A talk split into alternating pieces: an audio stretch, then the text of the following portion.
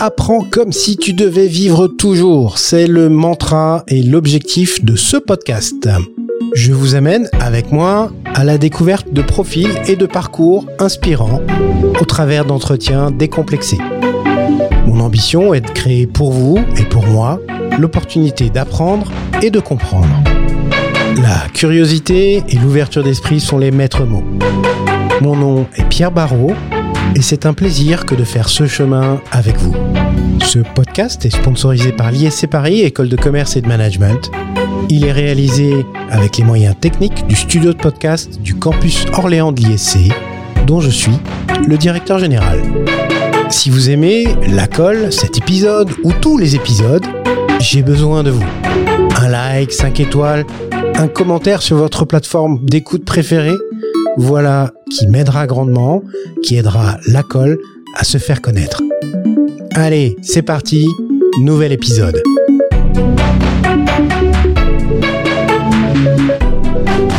Chers amis, bienvenue sur ce nouvel épisode de La Colle. Aujourd'hui, on va parler euh, pharmacie un peu, immobilier beaucoup et surtout entrepreneuriat avec Cédric O'Neill. O'Neill ou O'Neill O'Neill. O'Neill. Cédric O'Neill, on reviendra, il va falloir que tu m'expliques euh, ce, ce, ce, nom de famille.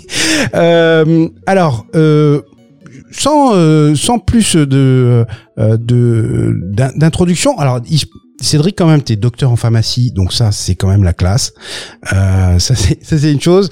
Et surtout, tu as été, euh, tu as été euh, le le fondateur de Mille et une pharmacies et aujourd'hui tu te relances dans une aventure entrepreneuriale. Donc voilà, en, quel, en quelques mots, Cédric, est-ce que tu veux bien, euh, est-ce que tu veux bien te présenter? Ouais, salut Pierre, euh, merci de m'inviter sur euh, ton podcast aujourd'hui. Euh, donc moi je suis Cédric Cédric O'Neill. Donc j'ai 33 ans, euh, j'habite à Montpellier, j'ai une femme que que j'aime à la folie, deux enfants. Euh, et en effet, euh, depuis que j'ai fini mes études, bah, ce qui est marrant, c'est que j'ai jamais été salarié. Donc, euh, donc j'ai enchaîné, j'ai enchaîné les boîtes en commençant par par la pharmacie en ligne. Et maintenant, j'ai switché sur l'immobilier. Je t'expliquerai pourquoi. Euh, mais c'est assez sympa parce que c'est ultra riche d'enseignement. Euh, j'ai fait beaucoup de conneries et donc ça sera vraiment intéressant de, bah, voilà. de, pouvoir en parler sur ton podcast. Exactement. On est là, on est là justement pour euh, pour apprendre. Alors, bah, si on si on rembobine un petit peu, euh, t'as fait des études pour devenir pharmacien à la base. T'avais une euh, t'avais une appétence. Il y a un truc familial derrière ou euh? Ouais. Si, si, on repart alors de, de, très loin là, on va faire. Un, ouais, t'es pas si vieux que ça. Allez, ça fait euh, ça fait 20 non, ans en arrière quoi. Non non mais ça fait ça fait 20 ans en arrière. Euh, moi, je viens d'une d'une famille où on était quand même quatre enfants. Euh, c'est c'est ma mère qui nous a élevés seuls. On était dans un milieu assez modeste mmh. et, et, assez jeune. Mes, mes frères et sœurs, on a vite compris que euh, finalement, si on voulait euh, avoir autant que que nos petits camarades, à savoir euh, la nouvelle la nouvelle console ou les nouveaux vêtements à la mode, il fallait essayer de travailler à côté de, des études. Fallait se démerder. Et donc, voilà, il fallait se démerder. Donc assez jeune, on a eu cette fibre entrepreneuriale, si tu veux, au niveau de la famille, mais euh, qui a été un peu liée au contexte familial, euh, où, où c'était euh, la démerde justement pour pouvoir se payer euh, trois quatre trucs à côté. Mmh. Et, et, donc euh, j'ai toujours eu ce, ce mood entrepreneurial, et moi ma volonté c'était vraiment de, dès le début je me le disais, il faut que je fasse une école de commerce ou il faut que je crée des boîtes. Et ce qui s'est passé, c'est qu'au lycée, j'étais pas, euh, j'étais très bon en, en scientifique, euh, mathématiques, euh, physique, mais mmh. je bossais pas plus que ça. Et arrivé au niveau du, du bac, j'ai postulé pour entrer dans une prépa HEC. Ouais. Et à ce moment-là, bon, bah, j'ai mes profs qui m'ont clairement fait comprendre, écoute, c'est pas pour toi. quand on a 8 de moyenne en français, 8 de moyenne en philo, on fait pas une prépa HEC qui est assez généraliste. on te conseille plutôt de t'orienter vers quelque chose de, de scientifique. Et euh, autant je me disais médecine, ça m'intéresse pas du tout parce que je me vois pas du tout médecin, euh, la vue du sang. Euh, autant quand je me suis un peu renseigné, j'ai vu qu'en faisant pharmacie, t'es pas obligé d'être au comptoir de ta pharmacie. euh, tu as des, des voies comme l'industrie pharmaceutique qui t'offrent pas mal de possibilités. Et je me suis dit, je sais pas trop ce que je veux faire, mais la voie pharmaceutique me semble pas mal pour me garder des, des portes ouvertes. Et, et finalement, bon, bah, j'ai j'ai eu mon concours de la première année. Euh, assez, qui est super assez bien classé. Ouais, bah, tu, vois, euh, on en revient toujours à la notion d'argent. Je suis arrivé en première année de pharma, je me suis dit, euh, j'étais à Montpellier, euh, parce que je, suis originaire de Narbonne, donc, donc dans le sud de, de, la France, et je me suis dit, une année, une année pharma, ça me coûte 10-15 000 euros entre le loyer, la bouffe, en frais de vie, ouais. quelques, en frais de vie moi juste avant j'avais bossé tout l'été euh, à, à, trimer au bord de la plage dans une dans une paillote pour gagner un peu d'argent. Et je me dis bah tu vois c'était assez pragmatique comme raisonnement. Je me dis bah il faut maintenant que tu es en première année euh, pharma que tu donnes tout parce que en fait sinon euh, tu vas te remettre à trimer euh, l'année suivante dans une paillote au bord de la plage à faire le serveur juste pour te donner une chance de plus de repasser ton concours. Donc autant finalement trimer la première année pharma et, et, et tout donner sur sur le concours comme ça, bah, tu, vois, donc c'était assez pragmatique comme, euh, comme raisonnement. Ouais, puis c'est un vrai incentive. Hein. T'avais pas les moyens de repiquer. Hein. Voilà, t'as pas les moyens de repiquer, et quand tu te dis ça, bah, finalement, tu te donnes les moyens d'y arriver. Euh, et, bah, tu vois, j'ai pas fait de pré. Il y, a beaucoup de prépa euh, pour t'aider à préparer ces concours médecine pharma. Bah, J'avais pas les moyens de, de faire ça, donc ça te t'oblige à trouver des moyens un peu smart. Donc ce que j'ai fait, c'est que j'ai regardé euh, tous les étudiants qui vendaient leurs cours de, de l'année précédente. Euh, j'ai acheté des cours à pas très cher. Et finalement, j'avais cet avantage. Moi, j'arrivais euh, déjà en amphi et j'avais les cours de l'année dernière, donc j'avais pas besoin de reprendre les cours. J'avais les cours sous les yeux et, et je pouvais être focus euh, sur sur ce que disait le, le prof euh, pour assimiler tout de suite. donc, tu vois, c'est des, des, petits tips comme ça euh, qui, qui m'ont permis bah, de me dire non, moi, moi j'ai une année pour faire pour faire ma pharma et, et je l'ai du premier cours. Et c'est ma chance et mon malheur parce que parce que en fait ça me plaisait pas du tout pharmacie.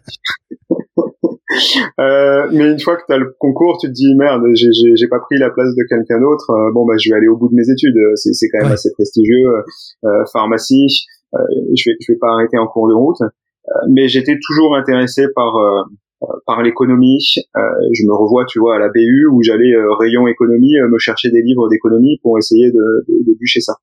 Et donc après, euh, bah, j'étais pas beaucoup donc en, en pharma. Euh, pour, pour l'anecdote, j'ai monté une association de poker euh, quand j'étais quand j'étais en pharmacie. Ça s'appelait Student Poker et c'était sympa. tous les toutes les semaines, il y avait 80 personnes qui étaient réunies dans un bar et on organisait des tournois de poker. Il y avait un petit site internet et c'était ouais, pour le de toute façon t'avais euh, t'avais l'envie et l'appétence de créer des trucs de toute façon voilà, voilà exactement et donc, comme pharmacie, ça me plaisait pas, je me suis dit, bah, comment je peux m'ouvrir à autre chose? Donc, euh, bah, ça a été d'un côté le poker. Et euh, ma, ma quatrième année de, de, pharmacie, je suis parti euh, un an en Erasmus en, en, Irlande. Ah oui, au Trinity College à Dublin, c'est ça? Ouais, Trinity College Dublin. donc, donc c'est un endroit assez exceptionnel parce que tu es un peu sur des études à l'américaine avec des grands campus où, où, tout est intégré. donc ça, ça a été une, une super expérience. Je me suis fait plein de potes irlandais là-bas. Euh, et, et, en étant en fin de fin de quatrième année, tu dois faire un stage de, de trois mois dans un dans un labo pharmaceutique où en fait euh, un peu où tu veux, mais il faut que c'est un lien avec la pharmacie. Et, et moi, je me disais, bah, ce qui me fait vraiment rêver, c'est de partir euh, en Californie et d'aller faire du surf. Euh, donc là, je me dis, bah, je connais personne en Californie, j'ai j'ai pas de réseau. Comment je fais pour me retrouver en Californie à faire un stage de trois mois? Et là, je découvre LinkedIn. Tu vois, on était en, en quatrième année pharma, on était en, pour moi, euh, on devait être en 2008-2009. LinkedIn existait, mais c'était pas vieux. En France, c'était vraiment Viadeo qui trustait le truc à l'époque. Et, et j'arrive sur LinkedIn. Et sur LinkedIn, t'avais les Américains, en effet. Et t'avais beaucoup d'Américains. Et, euh, et je commence à un peu trifouiller l'outil. Et là, je me rends compte que si tu dis que tu fais que, que ton job actuel, c'est un job dans une biotech euh, ou dans une boîte pharmaceutique basé euh, euh, en Californie. Donc tu vois, je rentrais, euh, je disais que j'étais, que j'avais un poste chez Pfizer à San Francisco.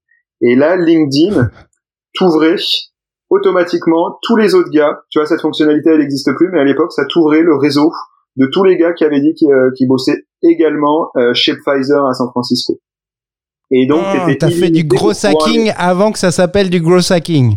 Ouais, c'était un peu ça. Et, euh, et donc, je me suis retrouvé à ajouter euh, 4000, 5000 contacts de gars qui étaient en industrie pharmaceutique euh, sur la côte ouest. Euh, et une fois que c'était des contacts, ce que tu pouvais faire aussi à l'époque, c'était récupérer tous leurs emails. Oui. Donc, je me suis retrouvé avec une base mail de 5000 contacts de gars là-bas et j'ai juste envoyé un, un, un, gros mailing en, base, en masse en leur disant euh, je, suis étudiant en pharmacie, euh, pharmacien français et j'ai fait euh, Trinity College à, à, Dublin. Je vous propose de venir trois mois gratuitement non rémunéré euh, pour vous aider. Euh, dans, C'est génial. Et, et, là, et là, ouais, j'ai eu quelques retours, dont, dont un gars dans une biotech à, à, La Jolla, c'est c'est le quartier universitaire de, de San Diego. Mmh. Euh, donc c'était sur le campus de, de UCLA, euh, non UCSD pardon, euh, donc l'université de San Diego. Et je me suis retrouvé vraiment dans un univers ultra startup, ultra biotech, où euh, tu avais un, un, docteur qui venait de lever de l'argent. Euh, on, on, était, euh, on essayait, de, donc c'était de l'immunologie. Euh, donc tu vois ça, il y avait quand même un gros background ça, scientifique de, 2008, c'est ça? Et là, je suis en 2009, ouais. 2008-2009, ouais, c'est okay. l'année. Et alors je je sais plus, mais c'est 2008-2009, et je, mais je me retrouve euh, à essayer de trouver euh, des, des, remèdes contre euh, contre la variole, donc smallpox virus en anglais. Et, ouais. et grosso modo, j'avais mes protocoles, j'étais à la paillasse. Mes protocoles, c'était c'était assez hard parce que tu te retrouves à, avec tes souris, t'as as 20 souris à sacrifier toutes les semaines pour essayer de faire tes expérimentations.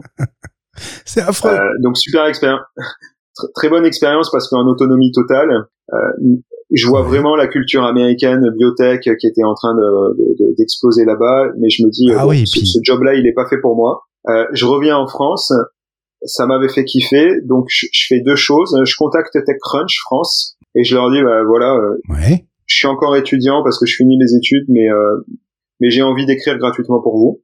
Et donc, je me retrouve à être rédacteur sur Mhm. TechCrunch France pendant, pendant un an et demi.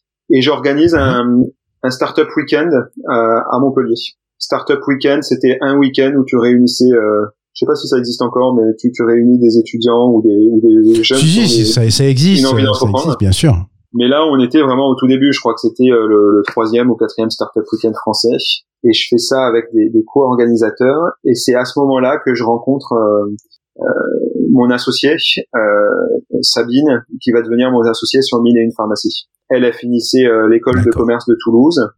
Euh, moi, je lui dis, écoute, j'ai une idée, euh, on va démocratiser la pharmacie en ligne. Euh, Est-ce que ça te chauffe? Elle me dit, bah, écoute, euh, je suis justement dans une boîte qui fait du e-commerce là sur Toulouse en stage. Je finis mes études dans six mois, donc euh, donc à fond, je suis partante. Et, euh, et tu vois, c'est vraiment sur cette rencontre hein, euh, que, que ça me met le, le pied à l'étrier. Ce qui aurait pu rester uniquement une idée, voilà, euh, on est deux euh, et ça m'oblige bah, à creuser le truc et à aller plus loin.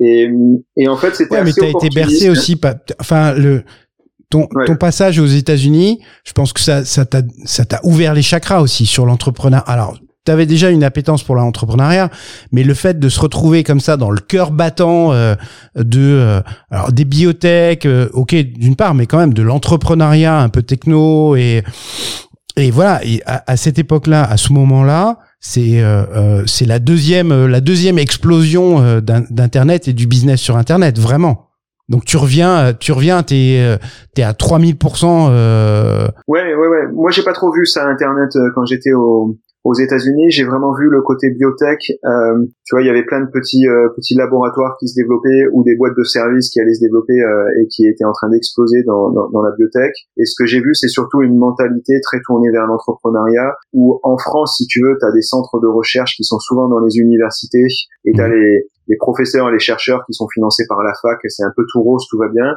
Euh, alors qu'aux États-Unis, tu as des grands centres de recherche, mais euh, mais c'est toi qui loues ta paillasse. Donc en fait, c'est un professeur qui doit aller pitcher tous les six mois euh, pour récupérer de l'argent auprès de donateurs ou auprès d'investisseurs, euh, qui doit avoir fait euh, tant de publications dans des papiers importants scientifiques pour avoir son argent, qui après Ouais. euh, revient et loue euh, son espace de travail, ses machines auprès de la fac, qui va constituer son équipe qui va rémunérer.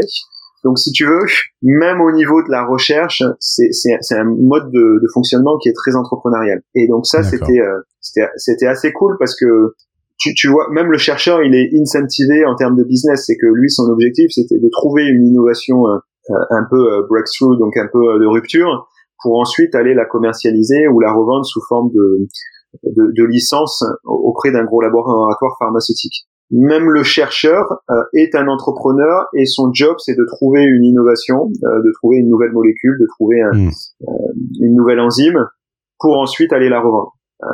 donc donc donc c'est ce côté-là qui était ultra stimulant euh, parce que bah, tu, tu, tu, calcules ton temps. Euh, quand tu mets un, protocole en place qui, qui te coûte 2-3 euh, 000 dollars à, à, lancer sur la semaine, bon bah tu réfléchis à deux, à deux fois parce que parce qu'il faut que ça t'apporte quelque chose si tu fais ça. Donc il y a, y a, ce côté très héroïste des choses qui, qui est aussi intéressant et que tu retrouves, j'imagine, un peu moins en France. Donc te voilà à l'issue du, du Startup Weekend. T'as as monté le Startup Weekend, t'écris pour TechCrunch euh, et t'as trouvé une, une cofondatrice. Voilà, en fait, euh, en 2010, je me dis bon, je suis revenu en France, je veux créer une boîte, qu'est-ce que je fais? Et là, je me dis, je, suis quand même pharmacien. La pharmacie, c'est pas ce qui me ce qui me botte le plus, mais si je veux être crédible à 23 ans, euh, il faut que ça reste quand même dans, dans, dans le domaine pour le pour lequel j'ai des études. Ouais. Et donc, euh, en 2010, il y a Roselyne Bachelot qui dit euh, la vente de médicaments sur Internet, euh, ça va arriver. L'Union européenne nous impose de légiférer en droit français, un, droit qui est européen. Euh, donc les médicaments sur Internet, c'est une évidence, c'est juste une question de temps maintenant pour que l'on transpose le droit européen au droit français. Et là, je me dis, bah, il va y avoir une ouverture de marché. Euh, J'avais vu à l'époque Direct Energy qui avait très bien géré ça sur euh, l'ouverture du, du, marché euh, de l'électricité. Oui. Et, et, mon postulat, c'est de dire, il va y avoir un acteur énorme qui va prendre tout le marché français. Euh, il faut que je me positionne maintenant en avance de face. Et donc, tu vois, ça, c'est ce que je pitch à, à Sabine, et, euh, et on part là-dessus. Moi, en parallèle, il fallait que je finisse mes études de pharmacie, donc je fais un, un, un master en économie-finance euh, sur la fac de Montpellier. D'accord. Que, que, je compléterai un, un, peu plus tard sur sur une formation HEC complémentaire là-dessus. J'y reviendrai parce que là, on, on fait un saut en 2017. D'accord. Mais je me retrouve, euh, voilà, fin des études avec euh, un doctorat en, en pharmacie. D'ailleurs, ma, ma thèse, c'est euh, c'est la vente en ligne de médicaments. Okay. et, et un master en économie-finance sur sur l'université de Montpellier.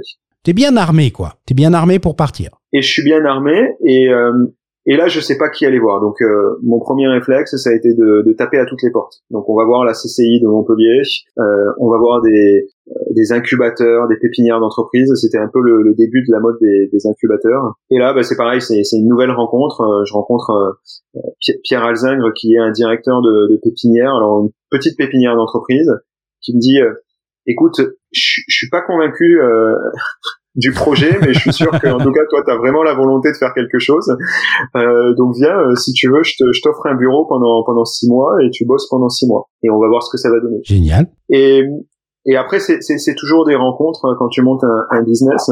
Euh, finalement, euh, l'intention euh, précède précède la réalisation. Et, et ce qui se passe, c'est que bah, tu, vois, on n'avait pas d'argent. Euh, Sabine et moi, on sortait des études. On, a fait un petit prêt étudiant qu'on a mis dans la boîte, mais, euh, mais on savait pas par quel bout le prendre. Et donc là, ce qui nous faisait faire dans la pépinière, c'était surtout euh, écrivez-nous un BP chiffré de, de 30 pages euh, pour nous décrire exactement ce qu'est Mille et une pharmacie, comment vous allez euh, développer Mille et une pharmacie.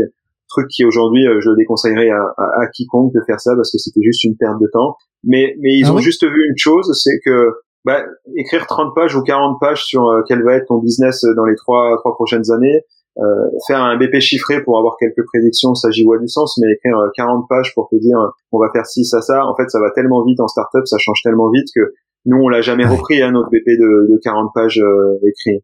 Tu fais un exact summary d'une page pour dire où tu veux aller, mais ça, ça te suffit, ça te suffit amplement. Mais, mais, mais la chose, c'est que bah, tous les matins, on était là, euh, les week-ends, on était là, et ils se sont dit, bah, en fait, ils, ils sont vraiment motivés. Euh, donc un jour, tu as un journaliste du, du Midi Libre qui passe dans la pépinière d'entreprise pour euh, parler d'initiative, et il, il, dit à Pierre, écoute, euh, je cherche une boîte pour faire un papier, euh, t'as pas quelqu'un à me présenter Et là, il dit, bah regarde, il y a Cédric, ça fait quatre mois qu'il est qu'il est là, qu'il est là tous les jours et qu'il bosse sur un projet de pharmacie en ligne, euh, tu pourrais écrire sur lui. Et là, c'est mon premier article. Il y a, il y a Cédric, dans, dans, le Midi Libre, hein, une, une, pleine page, euh, Cédric O'Neill, euh, étudiant euh, et déjà entrepreneur. Et mmh. voilà, c'était sympa pour l'ego, mais tu vois, moi je pensais que ça allait s'arrêter là. et l'ironie du truc, c'est que j'ai... Ouais, enfin le journaliste, il s'y est pas trompé non plus. C'est-à-dire que c'est, il sait aussi que c'est un sujet un peu chaud. C'est-à-dire que en gros, tu viens quand même bousculer, disrupter, comme on dit, un, un, métier historique, traditionnel. Il, il sait que il, il, sait que ça va créer de la polémique, du débat, tu vois. Ouais, ouais, ouais. Non, non, c'est il, s'y est pas trompé. Non, non, il y avait vraiment un sujet autour de de la disruption de la pharmacie, euh, notamment via Internet. On était en 2011 quand le quand le journal y sort. Euh, donc non, c'était top, mais c'était surtout axé sur sur moi et le et le fait que euh, dès la sortie de mes études, je je crée une boîte. Et ce qui a été euh, assez sympa, c'est que trois jours plus tard, j'ai j'ai une personne qui m'appelle, tu vois, un, un papy de, de 82 ans, et qui me dit, mhm. voilà, j'ai revendu ma boîte il y, a, il y a pas longtemps, j'ai un peu d'argent à investir. Je suis tombé sur un article de vous dans le Midi Libre. J'ai acheté Les Échos. Je suis tombé sur un article de Jacques-Antoine Grandjean euh, et de sa réussite avec vente privée. Bon, bah je me dis que si miner une pharmacie, ça devient vente privée, j'aurais pas trop fait une mauvaise affaire. Donc je vous propose d'investir 50 000 euros dans votre boîte. comme, ça, sur une lecture d'article. Et, et, euh, et le gars, il a 82 ans. Et je lui dis, bah, génial, euh, feu, euh, on n'avait pas encore créé la société, bah, on crée la société et, euh, et vous mettez 50 Ah ouais Et en fait, c'est ce qui nous a vraiment permis de, de mettre le, le pied à l'étrier. Alors, je peux te poser une question, Cédric. Alors, tu n'étais pas obligé de me répondre. Mais Ouais. Justement, vous, vous, vous avez pas énormément de fonds. Euh, vous allez, euh, vous allez créer une société. Tu as un apport en, en, gros de 50 000 euros. Comment tu fais pour que euh, ces 50 000 euros représentent pas 90% de ton capital au moment de la création? C'est quoi le truc que tu mets en place?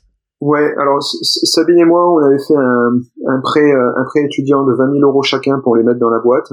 D'accord. Euh, donc tu vois, on avait 40 000 euros euh, de, de, de, capital initial. On avait gagné un ou deux concours, donc ça nous rajoutait 10 000 euros. Donc on avait à peu près 50 000 euros euh, de, de, capital de départ. D'accord. Et en fait, la discussion, elle a été très simple. Je lui ai dit, écoute, euh, moi, tu mets 50 000 euros dans ma boîte, je suis prêt à te donner 10%. Et il m'a dit, ok. Donc ça a été aussi simple que ça. Et je lui ai dit, bah tu mets 50 000, je te donne 10% de la boîte. Et il m'a dit ça, ça me va. Okay. Euh, c'est, ça, ça a pris, euh, ça a pris trois secondes. Il hein. n'y euh, a pas eu de discussion, il n'y a pas eu de négociation. Il me dit, bah, moi, j'y connais rien. ouais, 500 000 euros, ça les vaut pas aujourd'hui, mais en effet, si tu deviens très gros, pourquoi pas? Hmm. et, et donc, tu vois, moi, ça, ça m'allait assez bien. Je, je, je, connaissais rien à ces questions de valorisation de boîte, et, et il m'a dit, ok. Donc il euh, n'y a pas eu de euh, il prend 90% de la boîte. Euh, non, ça a été ça a été assez clair. Non, mais c'est un bon deal. c'est un bon deal. Ouais. C'est un fair deal. Voilà partie avec ça. Un, un fair deal, ouais, exactement. Et, et d'ailleurs, j'y reviendrai, mais je suis très content parce que c'est celui qui a gagné le plus d'argent en termes de en termes de ratio, en, en termes de donc donc c'était super, une super histoire pour lui, une super aventure, top.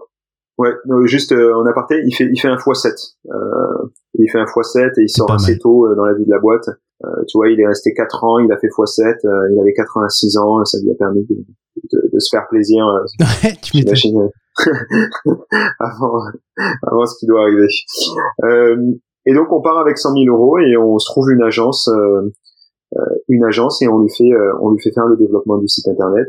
Et c'est là que commence. Tu voulais pas, tu voulais pas internaliser ça? Tu voulais pas recruter un gars ou deux? Ouais, ben tu vois, on avait euh, initialement on n'avait pas d'expertise par rapport à ça et on s'est dit euh, c'est mieux si on a une agence qui a déjà une certaine expertise euh, pour avoir déjà un site internet qui tient la route. Ok. Et notre notre modèle c'était d'être une marketplace. Donc Millen Pharmacy c'est une marketplace qui met en relation les pharmaciens et, et les internautes.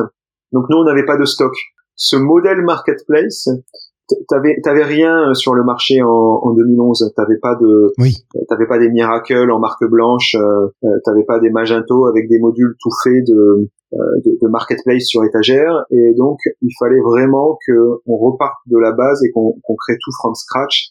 On s'est dit si on commence à recruter tout de suite à créer une équipe technique euh, ça demande des compétences qu'on n'a pas forcément. Donc donc là-dessus on prend une agence on, on, travaille avec une agence qui euh, qui va nous planter, euh, qui va faire faillite en cours. Et donc après, bah, finalement, on finit par internaliser euh, toutes ces compétences et à développer nous-mêmes le site internet en, en, en interne. Ah oui. euh, on perd un, on perd un an. Euh, tu vois, on a commencé, euh, on crée la société en, en novembre 2011. on lance le site en novembre 2012, ce qui nous a paru être une éternité. Peu de vélocité. Mais euh, ce qui est génial, c'est que en novembre 2012, on lance, on doit avoir euh, cinq pharmacies partenaires qui vendent déjà leurs produits sur notre plateforme, avec euh, un catalogue peut-être de 2000 ou 3000 références. Et dans le même temps, Mais tu les as trouvées comment ces pharmacies? Ah, bah ça c'était un, un, gros job de, de ma part où un des premiers investissements ça a été une voiture de fonction et j'ai pendant deux ans j'ai sillonné la, la, France entière en long, en large, en travers pour pour aller euh, recruter. On, on, est on est arrivé, on avait 1000 pharmacies partenaires au, au plus haut. Et, et, ça, ça a été vraiment un, un boulot de fourmi. Hein. Euh, des fois, je partais, euh, je partais une hmm. semaine, deux semaines euh, seul dans une dans une ville pour aller recruter et faire du porte-à-porte dans toutes les pharmacies de France. Non, mais ce qui, ce qui est incroyable, c'est le timing. On, on, lance en 2012 et deux semaines plus tard, il y a tous les médias qui disent ça y est, la législation est en train de changer il faut euh, le, médicament euh, va être autorisé euh, d'ici le 1er janvier 2013 à être vendu sur internet. On parlait uniquement des médicaments OTC, donc c'est médicaments sans ordonnance, over, over the counter. donc tout ce qui est sans ordonnance, donc tout ce qui va mhm. être ton doliprane, ibuprofène, sirop pour la toux. Mais mais ça représente quand même 2 milliards de marchés. Et surtout, c'était déjà un premier pied dans la vente de médicaments sur Internet. En termes de timing sur le go-to-market Ah ouais, non, non, mais c'était c'était incroyable et c'est ce qui a fait, euh, si tu veux, on s'est fait vraiment propulser par le marché parce que euh, tout le monde a commencé à parler de vente en ligne de médicaments et moi, euh, je dis à Sabine, écoute, là, s'il y a un budget marketing qu'il faut mettre en place, c'est sur une agence de pierre. il, il, nous faut un gars qui est bon. Je connais Gilles Das, euh, Gilles Das, il arrêtait pas de me harceler pour que je parle de ces boîtes quand j'étais rédacteur chez, chez TechCrunch. Il arrivait toujours à, à, me faire à me faire écrire un article sur ces startups parce qu'il me relançait dix fois. Écoute, on appelle Gilles Das, on va voir ce qu'il peut faire pour nous. Et, et, et, tout de suite, il m'a dit, bah écoute, je suis chaud. Et là, euh, tous les journalistes qui parlaient de, de, de, vente de médicaments sur Internet, euh, on les a fait parler de, de Mille et une pharmacie euh, comme étant le premier site Internet qui permettait la vente de, de médicaments sur Internet. Ben oui. Et donc, ce qui, est, ce qui a été super intéressant, c'est qu'en l'espace de six mois, tout le monde nous a identifiés comme le leader, comme le pionnier. Et euh, c'était incroyable. Euh, ça devenait même donc la. T'avais pas de problème de référencement de ton site. Ah non, mais c'est ce qui nous a fait exploser, c'est que là d'un coup, j'ai eu toutes les chaînes de télévision qui sont venues dans nos bureaux à, à Lunel, à côté de Montpellier je me suis retrouvé, on a fait euh, tous les articles sur Le Monde, euh, Le Figaro, Les Échos, mais, mais c'est aller plus loin. C'est que un jour on m'appelle, est-ce que vous pouvez faire venir, euh, est-ce que vous pouvez venir demain soir faire un plateau du Grand Journal avec Michel Denisot et Roselyne Bachelot en, prime time. il y aura 6 millions de téléspectateurs en direct. Ah non, c'est le, le, truc incroyable. Je me suis retrouvé petit, petit moment de tension quand même, non? Petit, Ouais, ouais, petit moment de tension. J'ai 24 ans à ce moment-là, donc, euh, donc donc le truc génial. Bon, tu te retrouves avec 15 secondes de temps de parole sur euh, sur 40 minutes d'émission, mais euh, mais ça parle quand même de mille et une pharmacie. Comment comment euh, psychologiquement tu te prépares à ça? La chance que j'avais, c'est que j'avais au moins déjà dix chaînes de télévision qui étaient venues euh, nous interviewer dans nos bureaux. Donc, euh, donc déjà, tu, tu commences un peu à avoir l'habitude. Euh, en plus, c'est assez rapproché dans, dans, dans, le timing. Je suis pas forcément stressé par rapport à ça. Et mon, mon leitmotiv, c'était juste de faire passer un seul message. Quitte à répéter cinq fois la même chose, je me disais, de toute manière, il faut juste que les gens y retiennent que c'est mille et une pharmacie.com égale vente en ligne de médicaments. Ouais. Tu le répètes cinq fois, tu t'en fous. De toute manière, les gens, ils vont pas te juger. Il faut juste qu'ils aient retenu ça et tu t'égares pas dans des détails futiles. Donc, tu, vois, c'était, euh, c'était assez simple. Ouais, c'est bien, c'est, euh, c'est smart. Et, et, donc, et donc, mon message, j'ai eu 15 secondes de temps de parole, ça a été, euh, bonjour, je suis le fondateur de mille et une pharmacie.com. On révolutionne la vente de médicaments sur Internet et fin. Et euh, de toute manière, ils m'ont pas donné plus de temps de parole, donc euh, j'avais fait passer mon message, j'étais content.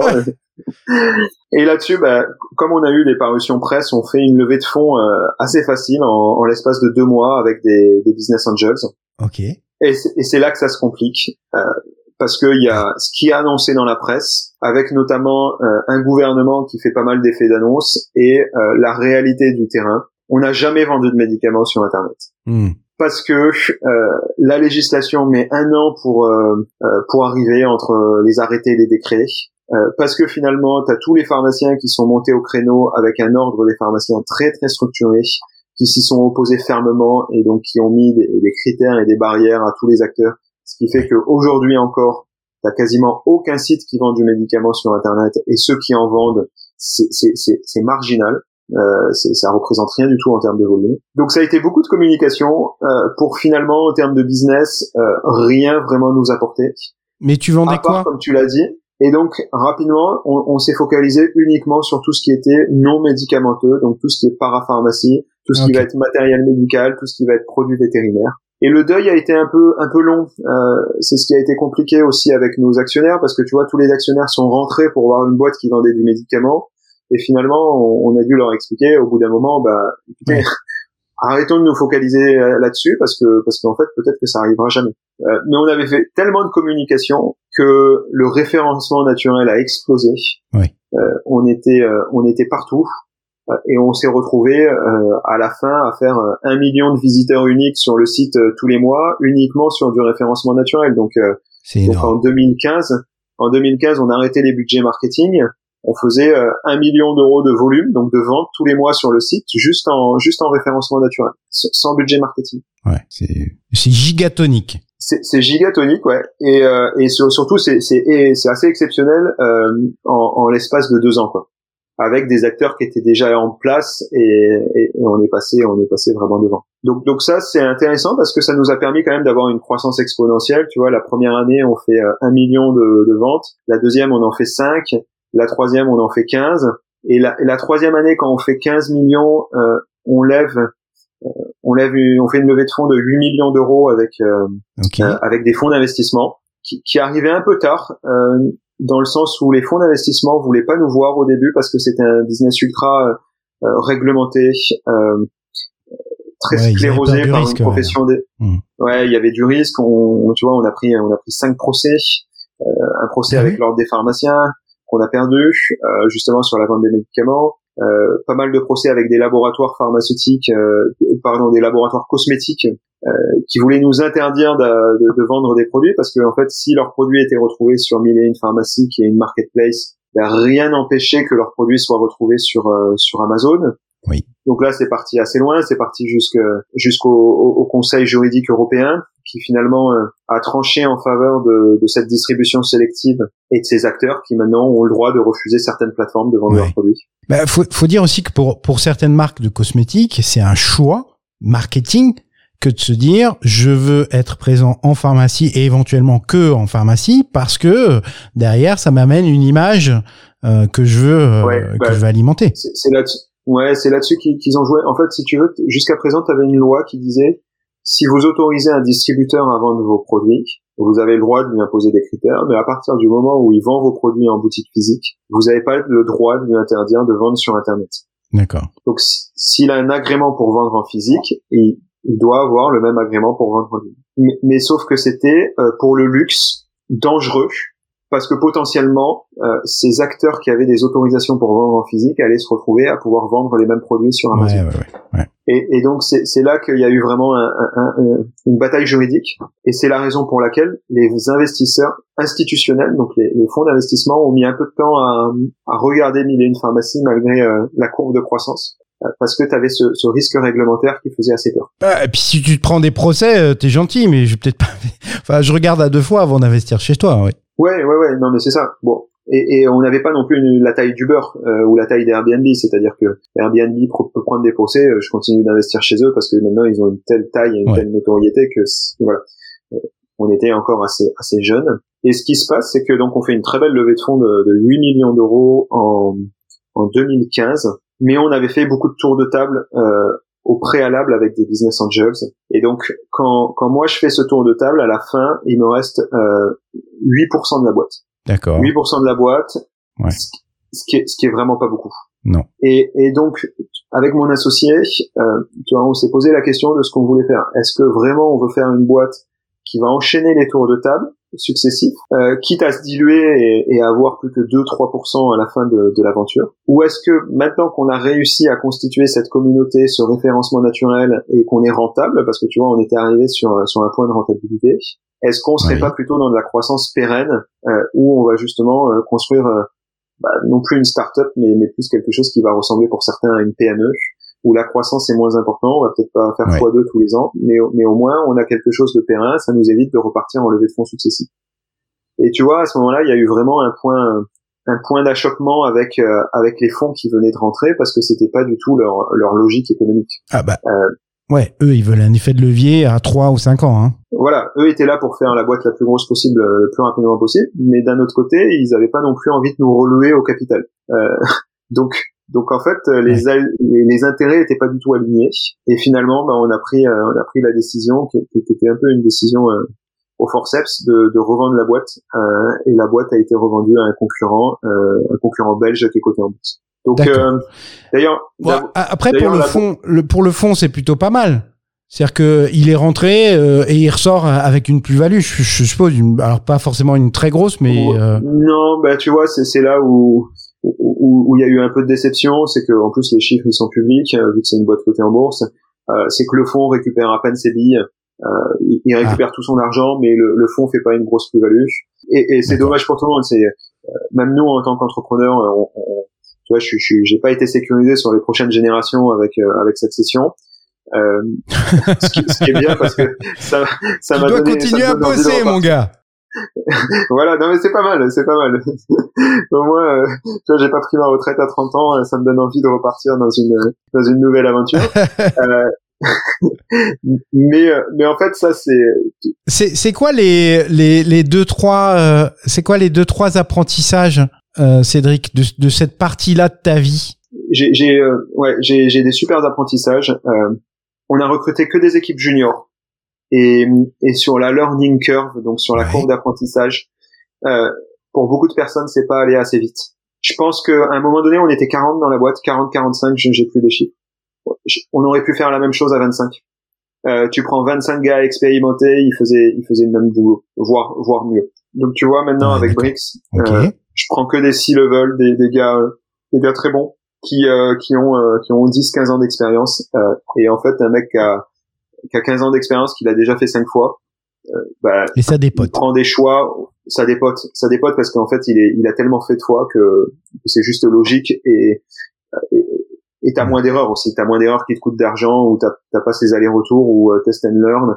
Je teste un truc ah ben mince ça ça marche pas il faut que je revienne en arrière. Donc, voilà. Euh, premier apprentissage c'est euh, prendre des juniors mais à partir du moment où t'as les seniors qui sont là pour pour les encadrer mais quand t'as 25 ans je pense qu'il y a un biais qui pour avoir une certaine crédibilité et une certaine respectabilité t'as tendance à prendre des plus juniors que toi donc, donc j'aurais tendance à dire euh, toujours s'entourer de gens meilleurs. tu vois, ça c'est pas nouveau, hein, il y en a beaucoup qui le disent. Ça paraît un peu bateau de dire ça, mais essayer de, de prendre des, des investisseurs qui, euh, qui fit euh, en termes de mindset, en termes de culture, en termes. On était toujours un peu en insécurité sur le fait est-ce qu'on va réussir à faire notre nouvelle levée de fonds ou est-ce qu'on va fermer la boîte dans certains moments, alors qu'on avait de la super traction, mais encore une fois parce qu'on était dans un secteur ultra réglementé, c'était dur de convaincre et donc, on a toujours privilégié l'argent à l'adéquation avec nos, nos, investisseurs. Et tu vois, bah, en fait, on aurait pu l'éviter ce, ce, ce, tiraillement qui s'est passé euh, post-levée de fonds en sélectionnant tout de suite des investisseurs qui étaient alignés avec ce qu'on voulait faire. Euh, soit euh, parce que les investisseurs mmh. nous auraient relué au capital et auraient dit, bah non, il faut que tu aies 20, il faut que tu aies 30% de la boîte pour rester incentivé. Ou sinon, on aurait trouvé des investisseurs qui nous auraient dit, bah ok, moi ça me va bien de faire une PME et on va la faire ensemble. Et enfin, euh, la, la culture. Euh, tu vois, j'ai bossé avec une boîte qui s'appelle Fly the Nest, euh, Cédric Marot, qui, euh, qui sont ultra axés sur développer une culture. Alors en 2015, c'était euh, c'était un peu pour les pour les fumeurs de, de, de, de, joint la culture, tu vois, ça faisait rigoler tout le monde. ah non mais le mec il veut mettre de la culture, juste, tu vois, les, les, investisseurs quand je leur disais on va se focaliser sur la culture, ils me disaient non mais focalise-toi sur les chiffres, focalise-toi sur l'exécution, on verra la culture après. Et maintenant, ça y est, c'est les, gens ont, compris que ça soit euh, entrepreneur, investisseur, qu'en fait c'est un tout. C'est-à-dire que si les gens ils ont pas le cadre avec une vision claire, mais surtout avec des valeurs claires sur ce que je peux faire, je peux ne pas faire, dans quelle direction je dois aller au niveau de la boîte, en fait, ça, ça mmh. permet de vraiment euh, donner de l'autonomie et que euh, chaque employé, dans chacune de ces décisions qu'il va prendre, ben, il, a, il a renvoie à ce cadre-là qui est un cadre de culture, un cadre de vision. Et on a fait ce boulot là en 2015 et ça a été super euh, super intéressant parce que tu vois, tu as huit personnes qui de manière volontaire partent de la boîte en 2015 en nous disant bah écoute, c'est vrai que si ça te dérange pas, je vais prendre une rupture conventionnelle parce que en fait, je me retrouve pas dans la culture qu'on vient de définir ensemble. Et, et, et écoute, je, je suis pas, je suis plus en adéquation avec la boîte. Et ce qui était génial, parce qu'en en fait, on s'est retrouvé avec un noyau dur de personnes qui étaient, euh, qui étaient deux fois plus euh, euh, dynamiques une fois cet épisode passé là. Ouais, qui eux parce étaient qu'elles étaient complètement en phase et à fond dans la boîte, et t'avais plus ces éléments qui étaient derrière à freiner. Donc voilà, ça c'est vraiment mes trois enseignements. Euh, pas recruter des juniors euh, tout de suite. Il en faut des juniors, hein, mais, mais plutôt quand tu as déjà ta, ta, couche de seniorité. Mettre tout de suite euh, en place de la culture et, et, des guidelines pour que les gens ils sachent dans quelle direction aller. et enfin, si tu dois faire rentrer des investisseurs, qu'il y ait un fit mhm. et que vous soyez aussi alignés, parce que les investisseurs ils sont là pour, pour minimum 10 ans avec toi. C'est ceux qui vont rester le plus longtemps dans la boîte avec toi. Donc autant être aligné dès le début. Et, et après, alors, on, va passer justement à l'étape d'après.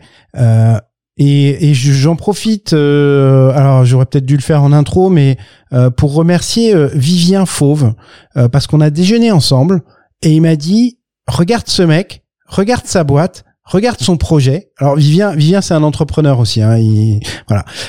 et et je tombe sur bricks.co et je me dis la vache, c'est super intelligent ça, ça a l'air génial. Et euh, bah en quelques secondes, je me connecte à toi euh, via LinkedIn. Et nous voilà aujourd'hui. Donc merci Vivien d'une part. Et, euh, et là Cédric, va falloir va falloir que tu m'expliques comment comment t'es venu cette idée. Parce que T'as baigné dans la pharmacie quand même depuis euh, depuis tout petit, on va dire ça comme ça. Et là, tu changes, tu, tu changes d'industrie. Alors, on reste sur euh, on reste sur Internet, etc. Enfin, euh, le digital reste un, un, un, des médias. Enfin voilà. Déjà, est-ce que tu peux nous expliquer ce qu'est ce qu'est Brix et comment comment t'en es venu à cette idée? Oui. alors, ce qui, ce qui, est assez assez marrant de, de voir, c'est que en fait l'immobilier c'est assez génial parce que euh, ça c'est mon point de vue, hein, mais je pense que c'est le point de vue de beaucoup de personnes. Ça va, ça va permettre en fait à des, à des personnes qui n'ont pas forcément des gros moyens de s'émanciper et d'accéder à des revenus ou en tout cas à un patrimoine qu'ils n'auraient jamais pu créer. En fait, l'immobilier, ce qui est beau, c'est que tu peux le financer avec de la dette mhm. quasi à 100% dans notre pays. Et donc, tu as toute une classe moyenne, voire, voire en dessous de la classe moyenne, tu vois, des, des petits salaires euh, SMIC euh, jusqu'à jusqu'à 1500 euros par mois, qui sont capables de faire de l'immobilier euh, et qui sont capables de se dire je vais créer du patrimoine et au moins je vais constituer une retraite, je vais me payer certains projets dont j'ai toujours rêvé, peut-être un camping-car quand, quand je serai quand je serai un peu plus. Ce que je veux dire par là, c'est que quand tu viens de classe modeste, tu ne regardes que par l'immobilier parce que c'est le seul truc qui est vraiment accessible tu vois, tu as l'entrepreneuriat, mais qui te demande quand même d'avoir euh, d'avoir certaines compétences. Euh, créer sa boîte, c'est euh, c'est vraiment quelque chose qui va permettre de t'émanciper et de t'élever dans la société. Mais, mais si t'as pas cette capacité de créer ta boîte, il y a que l'immobilier qui te permet de faire ça. Et ce qui fait que quand tu viens de milieu modeste, tu regardes toujours en, en, en, ligne de, de, de vue l'immobilier. Et donc moi dans ma famille, ça a toujours parlé d'immobilier et on s'est toujours orienté plus ou moins vers l'immobilier. J'ai un grand frère qui, euh, qui est promoteur immobilier euh, dans les Antilles, ma, ma sœur elle est architecte, euh, j'ai un frère qui, qui, a une formation d'électricien. Grosso modo, ça a toujours parlé de rénovation, acquisition, découpe, et ça fait ça fait 15 ans que je baigne là-dedans. et tu vois, ça c'est un apprentissage que, que j'ai appris aussi sur Mille et une pharmacie, et d'ailleurs que j'ai pas respecté. Très tôt chez Mille et une pharmacie, comme la boîte, elle était en phase de décollage, on s'est pas versé des gros salaires avec mon associé. D'ailleurs, on a toujours été euh, parmi les employés les moins bien payés dans la boîte hein, jusqu'à la jusqu'à la levée euh, de, de série A. Mhm. Et donc, je me suis dit assez rapidement, je sais pas comment ça va se développer, ni une pharmacie, mais je vais sécuriser mes arrières en faisant un peu d'investissement euh, immobilier à côté. Et, d'ailleurs, ça c'est un enseignement, c'est que dans une boîte, si tu veux qu'elle réussisse, il faut que tu sois focus, il faut que tu sois à 100% sur ta boîte. J'ai été souvent défocalisé, soit par l'immobilier, soit par d'autres opportunités. Pourquoi? Parce que j'avais le sentiment d'être en risque et d'être pas assez payé.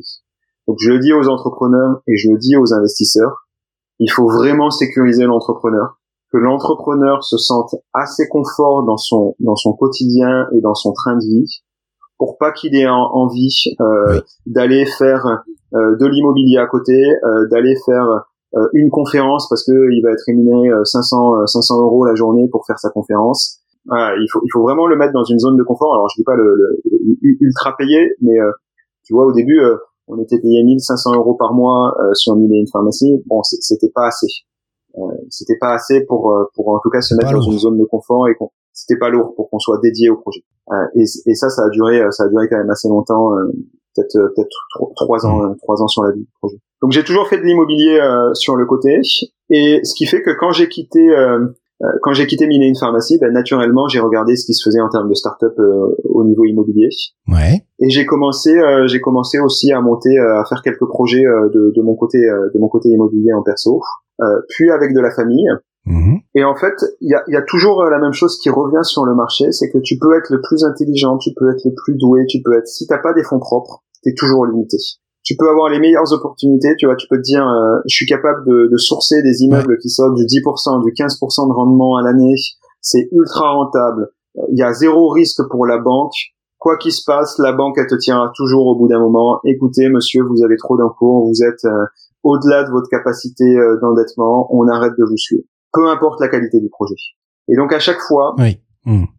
le, le point bloquant, c'est vraiment le financement ça c'était mon tu, vois ça c'était mon premier apprentissage euh, et d'ailleurs c'est l'apprentissage de, tout le monde hein. je, fais quelques apéros avec des, des gars qui investissent dans l'immobilier et finalement c'est le point qui revient tout le temps hein. comment on fait pour justement aller au-delà de cette capacité d'endettement qui est ultra limitante euh, et comment on fait pour avoir plus de dettes parce que c'est grâce à la dette dans l'immobilier que tu vas t'enrichir grosso modo pour euh, essayer de vulgariser la chose pour ceux qui comprennent pas ce concept aujourd'hui en France, tu peux être euh, full endettement, c'est-à-dire que tu peux amener uniquement tes frais de notaire, voire des fois dans, sur des acquisitions, tes frais de notaire sont payés par la banque. Donc ça veut dire que tu fais travailler l'argent de la banque euh, et si tu as fait un bon coup, une bonne opération, c'est les loyers que tu vas percevoir sur ton bien immobilier qui vont rembourser intégralement l'emprunt que tu as contracté.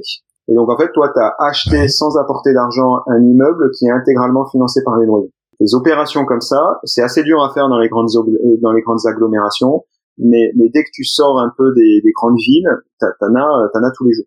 Et donc cette capacité de faire financer des biens qui s'auto qui sauto euh, grâce au loyer, elle est toujours limitée parce que la banque va dire euh, je vais te prêter, je vais te prêter euh, à la condition qu'on dépasse pas un certain taux d'endettement. Donc comment c'est calculé oui. On prend ton salaire net, schématiquement on va prendre ton salaire net, donc tu gagnes 2000 euros par mois on va te dire, bah, je prends 35% de, de, capacité d'endettement max, donc euh, donc 35% de 2000 euros, ce qui fait à peu près 700 euh, euros, et je vais te prêter. Euh, en fait, les échéances, les, les échéances mensuelles de crédit ne doivent pas dépasser ces 700 euros. Donc 700 euros sur mmh. sur 25 ans, ça fait à peu près une capacité d'endettement de 160 000 euros. Donc aujourd'hui, une personne qui gagne 2000 euros net par mois et qui est seule ne peut pas emprunter plus que 160 000 euros. Donc elle va être limitée à 160 000 euros. 160 000 euros, c'est euh, à Montpellier, c'est un appartement.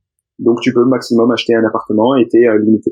Et mais pourtant, la personne qui a acheté son premier appartement, qui a fait une bonne opération, qui le met euh, en location et qui a le truc intégralement remboursé par par les loyers, bah, elle se dit rapidement en fait, je pourrais le faire deux, trois, quatre, cinq fois, dix fois. Ouais. Et, et, et, la banque te permet pas de le faire.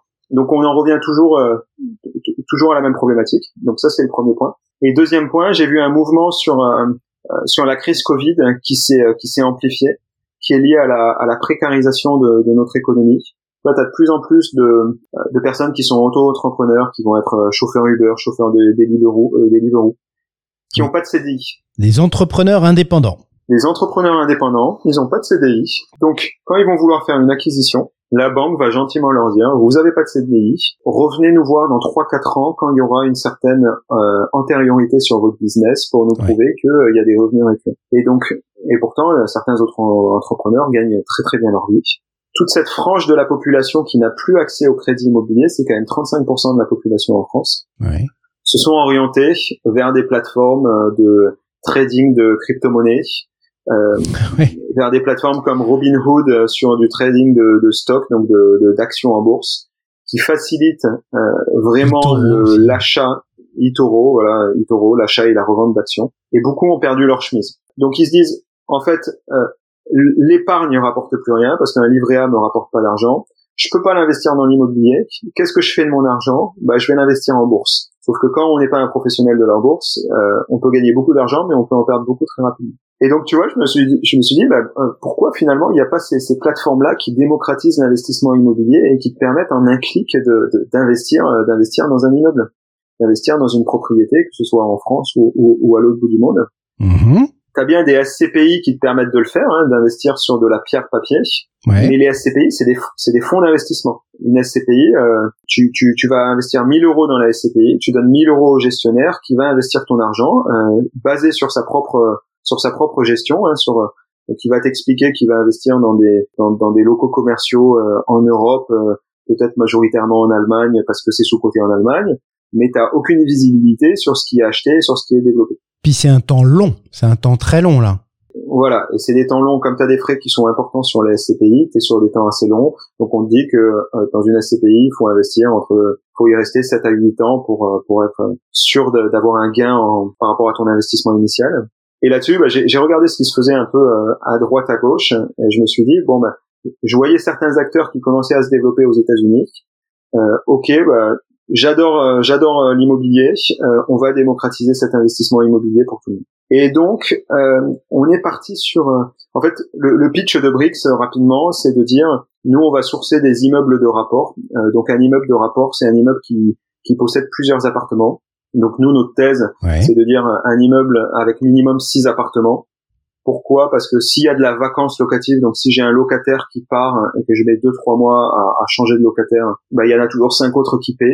Euh, donc le, le, rendement, euh, même si j'ai un locataire qui part, n'est pas complètement euh, impacté. Donc on va sourcer des immeubles de rapport avec minimum six appartements. Voilà, je dilue le risque. Prioritairement dans, dans des villes de moi ce que j'appelle de seconde zone, donc c'est des villes de d'au moins 5000 habitants euh, avec une démographie en augmentation. Euh, donc c'est des villes attractives, mais qui sont pas des grosses agglomérations.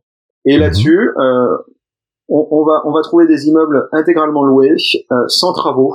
On les divise en 10 000 parts qu'on appelle qu'on appelle des briques. Et très facilement sur la plateforme, je vais permettre à n'importe quelle personne d'acheter une brique ou plusieurs briques. Et en fonction du nombre de briques qu'il possède, je vais lui tous les mois, je vais lui reverser une fraction des loyers. Donc tous les mois, il va avoir. Euh, juridiquement, ça tient, ça hein? Ouais, je t'expliquerai, euh, je t'expliquerai l'innovation euh, juridique derrière. Ouais. Mais, euh, mais, donc déjà tous les mois, il va récupérer une fraction des loyers et en plus sa brique, elle va prendre de la valeur. Elle va prendre de la valeur. Pourquoi? Parce que la brique que j'ai achetée 20 euros, premièrement mon immeuble dans le temps il prend de la valeur, donc ma brique prend de la valeur liée à la valeur de l'immeuble. et deuxièmement, tous les immeubles je les finance avec de la dette, donc je mets 50% de dette sur chaque immeuble. Ce qui fait que le remboursement des échéances de crédit euh, tous les mois euh, fait que ma brique prend mécaniquement de la valeur. Si je rentre un peu dans le détail mmh. technique, concrètement, ma brique, c'est la valeur de l'immeuble à un instant T si je devais revendre l'immeuble. Moi, je mets 10 000 briques en place dès le début. Donc, en fait, c'est une soustraction qui est assez simple. Mon immeuble, il vaut 400 000 euros. Il y a 200 000 euros investis par des particuliers, 200 000 euros investis par, euh, par de la dette, par un crédit immobilier. Donc mon immeuble il vaut 400 000 euros. Si je devais vendre mon immeuble le lendemain après son acquisition, je le revends le même prix 400 000. Je rembourse la banque à hauteur de 200 000. Il me reste 200 000 euros de fonds propres divisé par 10 000 briques, ça me fait 20 euros la brique. Hmm. Si au bout de deux ans, l'immeuble il vaut toujours 400 000 euros, j'ai déjà 20 000 euros de crédit immobilier qui ont été remboursés. Je revends mon immeuble 400 000, j'ai plus que 180 000 euros à rembourser. Il me reste donc 220 000 euros 220 000 euros de fonds propres, divisé toujours par 10 000 briques. La brique vaut maintenant 22 euros. Si par contre, au bout de 10 ans, mon immeuble vaut plus 400 000 euros, mais il en vaut 500, si on revend l'immeuble, mon immeuble vaut 500, j'ai fait une plus-value parce que euh, entre mes 400 euh, d'acquisition et mes 500, bah, finalement j'ai une taxe sur la plus-value, donc on, on, on, impute une taxe, donc ça va être euh, à peu près 30%, donc j'ai 30% de taxe sur la plus-value, donc je me retrouve avec 500 moins 30 000 euros de taxes sur la plus-value générée sur l'immeuble, moins mon crédit restant qui serait plus que de 100 000 parce que ça fait déjà 10 euh, ans qu'on a, qu'on a crédit. Euh, donc tu te retrouves avec 500 000 euros de valeur d'immeuble moins 130 000 euros euh, à rembourser. Euh, donc euh, si on fait le, ça fait 370 000 euros de 370 divisé par 10 000. Ma brique elle vaut maintenant au bout de 10 ans elle vaut 37 euros. Donc tu gagnes de l'argent tous les mois parce que je te reverse des loyers, mais tu gagnes aussi de l'argent parce que le jour où tu décides de revendre ta brique, on a une marketplace sur notre site qui te permet de revendre ta brique quand tu le souhaites.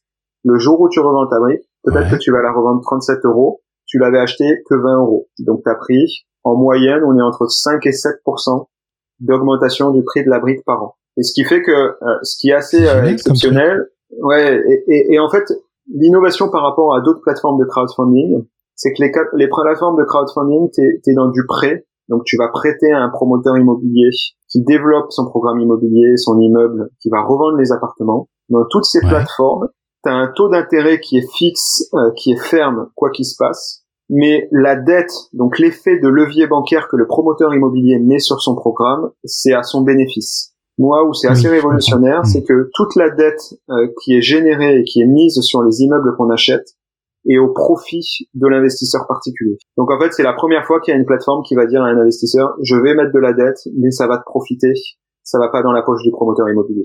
Donc ce qui fait que moi, je vais te rendre des revenus euh, mensuels qui sont du, du, même ordre que les, que les, que les plateformes de crowdfunding euh, type euh, WeSeed, Anaxago, Munity ou, ou d'autres. Donc, on est entre, entre 6 et 8% euh, à l'année. Mais en plus, tu vas avoir entre 5 et 7% de prise de valeur de ta brique. ce qui, mis bout à bout, bah, tu vas faire du 10 à 15 de rendement à l'année avant impôt. Parce qu'après, tu as, quand même des impôts qui s'appliquent sur tes gains. Hmm. Mais avant impôt, tu es entre 10 et 15 et tu vois, ces rendements, ça s'est jamais vu pour le moment sur du, sur crowdfunding, euh, sur, sur, sur, des plateformes de crowdfunding immobilier.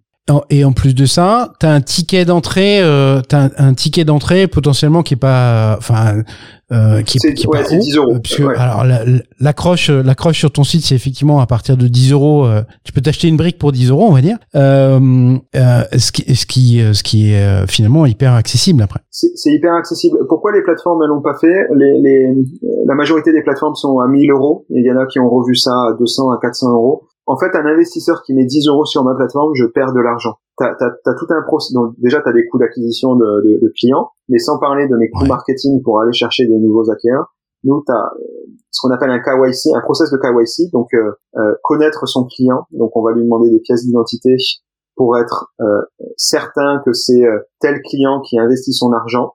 Tu, tu vois, et, et ces process de KYC, c'est justement pour lutter contre le blanchiment d'argent euh, ou euh, euh, l'argent sale, ne pas avoir des personnes qui sont en train de te ramener de l'argent de la drogue ou de, de l'argent de la vente d'armes sur ta plateforme. Donc ce process de KYC, il a un certain coût à processer administratif de notre côté, qui va être de quelques dizaines d'euros. Donc moi, permettre à un investisseur d'investir 10 euros, j'y perds de l'argent. Mais je, je, pars du principe que, en fait, ouvres les barrières et la personne qui met 10 euros et qui est très contente du service, elle va réinvestir elle va se dire au bout d'un moment, j'ai mieux à mettre mon épargne sur la plateforme Brix.co qu'à la laisser sur un compte en banque qui me rémunère pas.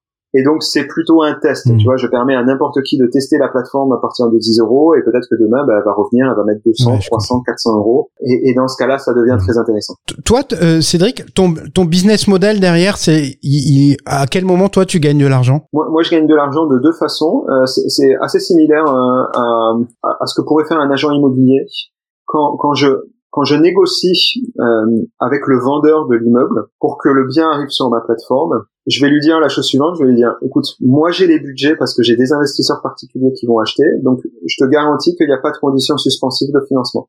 Donc quand on va signer le compromis, je te garantis que l'argent il est content. Quoi qu'il se passe, tu auras ton financement, tu auras ton argent, on va pas casser la vente.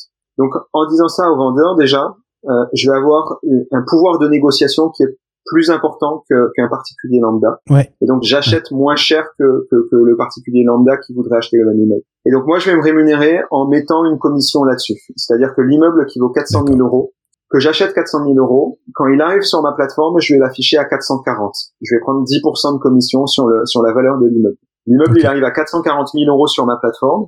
C'est assez neutre euh, pour euh, pour l'investisseur parce que tous les rendements que je vais lui annoncer, sont calculés sur la base d'un immeuble à 440 000 euros. Tu vois, les SCPI, elles te disent, euh, vous investissez 100, on vous prend 10% de frais, donc il vous reste que 90 à, à investir. Euh, donc tu te retrouves avec plus que 90 euros à investir. Non, moi, mon particulier, il a 100, il n'y a pas de frais à l'entrée, il investit 100. Mais c'est juste que l'immeuble qui, moi, je l'ai acheté 400, bah, je le mets sur la plateforme à 440. Mais par contre, euh, son rendement, si je lui annonçais qu'il allait faire du 12%, c'est sur la base d'un 440, donc euh, il, sait dans quoi il investit et à quel rendement il investit. Et ensuite, euh, comme une comme une agence immobilière classique, on va prendre un frais de gestion pour pour faire toute la gestion du bien immobilier, que ce soit la gestion comptable, que ce soit la gestion administrative, la gestion des locataires. on sous-traite une grosse partie de, de, la gestion à des agences de proximité. Et donc, moi, mon but, c'est vraiment euh, qu'il y ait le maximum d'immeubles sur la plateforme, parce que finalement, in fine, ma rémunération, c'est du récurrent, c'est un frais de gestion sur les immeubles tous les ans. Tu, tu parlais d'innovation juridique, c'est Ouais, sur l'innovation juridique, ouais, je, voulais y revenir. Ce qui est très compliqué sur, euh, c'est l'administratif en fait. Euh, T'as as, as, déjà un point administratif qui, euh, qui, qui, est compliqué quand, quand tu investis dans certaines sociétés qui font de l'immobilier. Ça c'est le premier point. Et euh, les, les, taxes et la liquidité, euh, je vais y revenir. Quand tu investis dans une SCPI, à moins d'investir au travers d'une assurance vie, mais quand tu investis en direct, euh, actionnaire de part de la, de la SCPI et quand tu veux en sortir, la, liquidité elle est pas parfaite parce que ça prend euh, à peu près deux mois pour sortir. Parce que tu des CERFA à remplir. En fait, tu en train de revendre un titre, une action. Et même pour euh, celui qui achète, celui qui achète euh, une part de la SCPI, il a une taxe euh, des droits de mutation, donc c'est une taxe sur euh, sur l'acquisition qui sont de 5% du, du montant euh, de la part de SCPI qui, qui, doit qui doit être payé. La majorité des acteurs qui avaient fait ce qu'on appelle du club deal immobilier, donc c'est-à-dire fédérer des investisseurs pour leur permettre d'investir dans des immeubles de manière mutualisée, à chaque fois, ce qu'ils mettaient en place, c'était une société dédiée pour chaque immeuble. En anglais, on va appeler ça un SPV, un véhicule juridique pour chaque acquisition.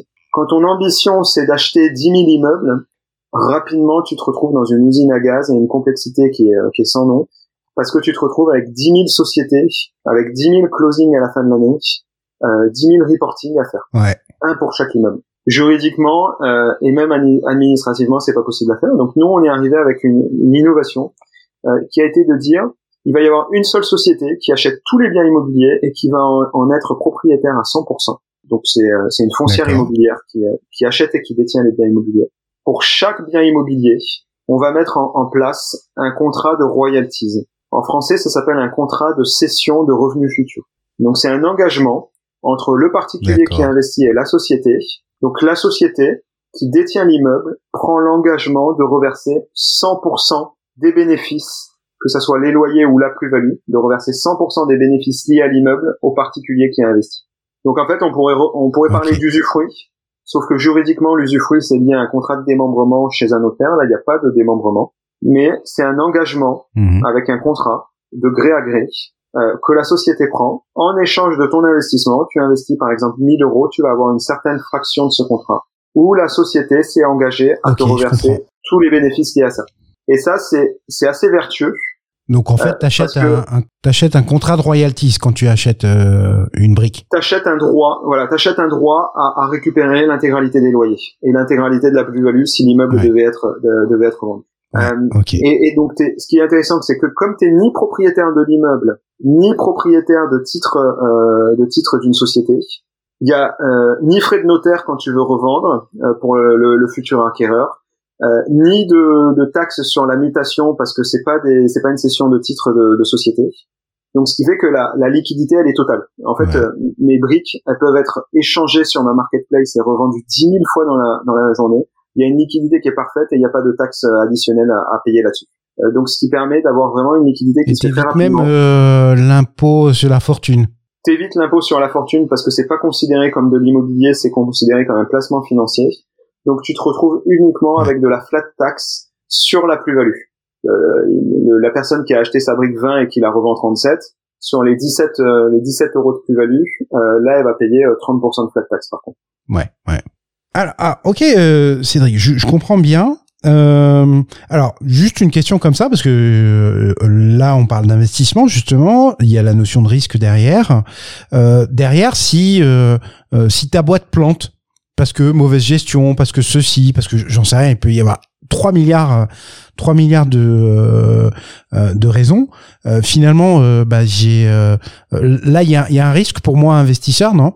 Forcément je te, je te dirais pas si Brix si Brix plante enfin tu vois c'est c'est si Brix plante avec quoi je reste? Ok juste juste en, en, prélude. Donc nous on est on est agréé par l'ORIAS en tant que qu'intermédiaire en financement participatif et, et, on est aussi agréé par euh, par l'ACPR donc qui est une branche de la Banque de France. On travaille avec un partenaire qui s'appelle Lemonway et Lemonway euh, met en place Mais oui, attends, Lemonway euh, là c'est moi qui t'arrête. Attends attends attends attends Lemonway épisode 18 de la colle avec Damien Guermont-Pré à la découverte d'une fintech. Donc voilà. Épisode 18, nouvel épisode où on parle de Lemonway. voilà, Lemonway en fait c'est un prestataire pour ceux qui n'ont pas écouté l'épisode 18 de, de ton podcast, c'est un prestataire de, de paiement euh, qui est lui-même agréé Banque de France. Et euh, tout l'argent en fait il nous permet quoi? Il nous permet de faire les encaissements. Mais les encaissements tant que tu les as pas investis sur un bien immobilier ils sont sur un compte séquestre. Donc ni BRICS ni la BNP n'y a accès. euh, donc déjà, ce qu'il faut savoir, c'est que tant que t'as pas investi euh, dans, dans, un bien immobilier, ton argent que tu as déposé sur la plateforme, euh, il est en toute sécurité, tu, tu risques pas de le perdre. Il est safe. Et ensuite, ce que nous a demandé de faire l'AMF, c'est ce qu'on appelle une procédure extinctive. extinctive, c'est qu'est-ce qui se passe si BRICS venait à fermer en cas de défaut euh, et comment mhm. on limite la perte en capital au niveau des euh, au niveau des, des, des investisseurs. Là-dessus, nous on l'a dissocié euh, sous deux sociétés différentes. Tu as une société qui s'appelle BRICS, BRICS SAS, qui exploite le site internet et qui va supporter tous les frais de structure, c'est-à-dire les frais marketing, les frais de personnel. Donc il y a, y a cette société qui peut faire faillite en effet. Et, et de l'autre côté, on a mis tous les biens immobiliers dans une dans une autre SAS qui s'appelle euh, BRICS Gestion, euh, BRICS Gestion 1 parce qu'il y en aura sûrement plusieurs. Ouais, d'accord. Qui elle euh, détient euh, tous les biens immobiliers et qui n'a aucun frais de structure. Il n'y a, a, pas de, de, frais, en fait, il n'y a pas de personnel au niveau de, de cette société-là. Et dans tous les contrats qu'on met en place, si Brix, euh, qui administre le site internet, venait à faire faillite parce qu'on a mal géré nos coûts marketing, on a mal géré nos, nos frais personnels, mhm. il y a des il y a des rangs au niveau des créanciers, c'est-à-dire que en prio, donc la, procédure extinctive, c'est de revendre tous les biens immobiliers qui sont dans Brix Gestion, la société qui exploite les biens immobiliers. Ouais. Et donc en priorité, en rang 1 au niveau des créanciers, donc c'est la banque qui va venir récupérer son argent sur les crédits immobiliers restants. En rang 2, classique, euh, c'est les c'est les détenteurs de briques, donc les investisseurs particuliers qui récupèrent l'intégralité de leur capital. Et en rang 3, ben en rang 3, euh, ça serait les créanciers de, de de la société, mais il n'y a plus d'argent parce qu'on a déjà tout rendu aux détenteurs de briques. Ouais. Donc il y a deux risques pour être complètement transparent. Il y a deux risques qui sont qui sont possibles de perte en capital. Risque numéro un, euh, c'est un risque de force majeure qui est pas lié à nous, qui est euh, qui est lié euh, à l'immobilier en général, peu importe la façon dont on investit. Euh, une crise Covid qui fait que le marché de l'immobilier s'effondre, un événement AZF à Toulouse, on a un immobilier à côté de un immeuble à côté d'AZF, AZF explose et il y a plus de locataires qui veulent qui veulent y habiter. Mm. Ça, on le gère en limitant le montant maximal d'investissement par immeuble d'un investisseur. Donc un investisseur peut pas investir plus de 5% dans un immeuble en particulier. Comme ça, on le pousse à une diversification euh, dans, dans, différents immeubles pour lisser son risque. Risque numéro 2, euh, de perte en capital. Un investisseur vient de rentrer sur un immeuble. Cet immeuble-là n'a pas encore du tout euh, remboursé de crédit parce qu'il est tout récent, donc on vient de le rentrer. Euh, mmh. le, le, crédit immobilier n'a pas commencé à être remboursé. La société mère fait faillite. On demande à des agences mhm. immobilières de revendre tous les biens immobiliers. L'agence immobilière qui va revendre ce, ce, bien immobilier qui venait de rentrer va prendre une commission, euh, à peu près 5%. Ah ouais. Et donc dans ce cas-là, tu revends, tu rembourses en priorité la banque, et peut-être que tu avais euh, euh, demandé 200 000 euros de, de, fonds propres auprès de tes investisseurs, et comme tu as payé une commission à l'agence immobilière, tu te retrouves uniquement avec 190 euh, 000 euros de fonds propres à rendre. Ouais, je comprends. Donc, donc ça, ça, ça n'existe pas s'il y a déjà une partie importante du crédit qui a été euh, qui a été payée, euh, parce que finalement, euh, cette épargne de crédit vient compenser ces frais d'agence immobilière. Et mais mais ce qu'on voit, c'est que même si ça devait arriver, ce scénario-là, ton, ton risque de perte en capital est assez limité parce que il va se cantonner à des frais à des frais d'agence immobilière. Donc, euh, donc allez, grosso modo, 5 à 10% de risque en perte. Je trouve tout ça super intelligent, super sexy, vous êtes lancé en août 2020. Moi, alors tu vois, ça, ça, ça fait comme un petit chemin, ça a fait le chemin de Montpellier à Orléans, euh, puisque moi j'en ai entendu parler en juillet 2021. Aujourd'hui, aujourd'hui, c'est quoi l'attraction que vous avez euh, Déjà, déjà, t'es t'es seul? T'es le, le fondateur et, et unique actionnaire ou t'as as pris des potes? Alors, je, je suis pas seul. Euh, c'est moi qui suis à la base du projet, mais là j'ai un, un cofondateur, donc le directeur technique qui vient de nous rejoindre au capital. Donc maintenant on est on est euh, deux associés euh, deux associés principaux. Ce qui est super, c'est que lui était euh, directeur technique chez chez Meilleurto, donc d'un, il a cette Ah compétence euh, très technique, mais en plus, il connaît très bien l'immobilier. Donc, euh, quand il a vu Brix, il a dit euh, c'est super, je veux te rejoindre, j'arrive. J'ai commencé à travailler sur le projet en août 2020, mais la boîte là, elle est vraiment lancée depuis trois mois. Donc, donc tu vois, c'est encore plus récent que ce que tu ce que tu annonces. Ok, d'accord, très bien. Donc, ça veut dire que le chemin entre Montpellier et Orléans se fait en deux mois et demi. quoi, Non, mais c'est incroyable l'attraction. je, je pense que euh, tout, tout, tout, fondateur rêverait d'avoir cette traction-là, tu vois. Euh, là, c'est quasiment que du bouche à oreille. Euh, on, on, a 2500 inscrits sur la plateforme. Euh, c'est 800 personnes qui ont déjà mis de l'argent dans, dans, nos premiers immeubles. On a financé deux immeubles en, en l'espace de deux mois. Alors juste pour ceux qui nous écouteraient un petit peu plus tard, là on est fin juillet 2021. Voilà. Ouais, on est fin juillet 2021 et, euh, et le le premier immeuble c'est, a été mis sur, en ligne sur la plateforme en début mai 2021. Ok, d'accord. Donc début mai, euh, sur le mois de mai, on finance un premier immeuble. Entre juin et juillet, là, on finance un deuxième immeuble. Et, là, on a un, immeuble qui fait euh, qui fait une valeur de 800 000 euros euh, actuellement sur la plateforme, qui est basé à Montpellier.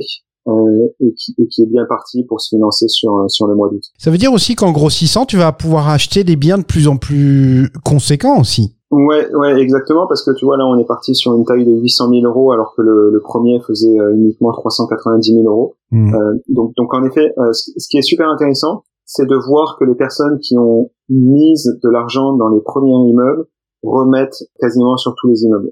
Donc, cette, ce côté diversification marche à fond parce qu'en fait, tu peux investir des très petits montants. Donc, euh, tu, tu, vois, j'ai moi mon panier moyen, l'investissement moyen d'un investisseur, c'est 400 euros, mais qui va se faire par euh, par 200, 300 euros euh, sur chaque immeuble.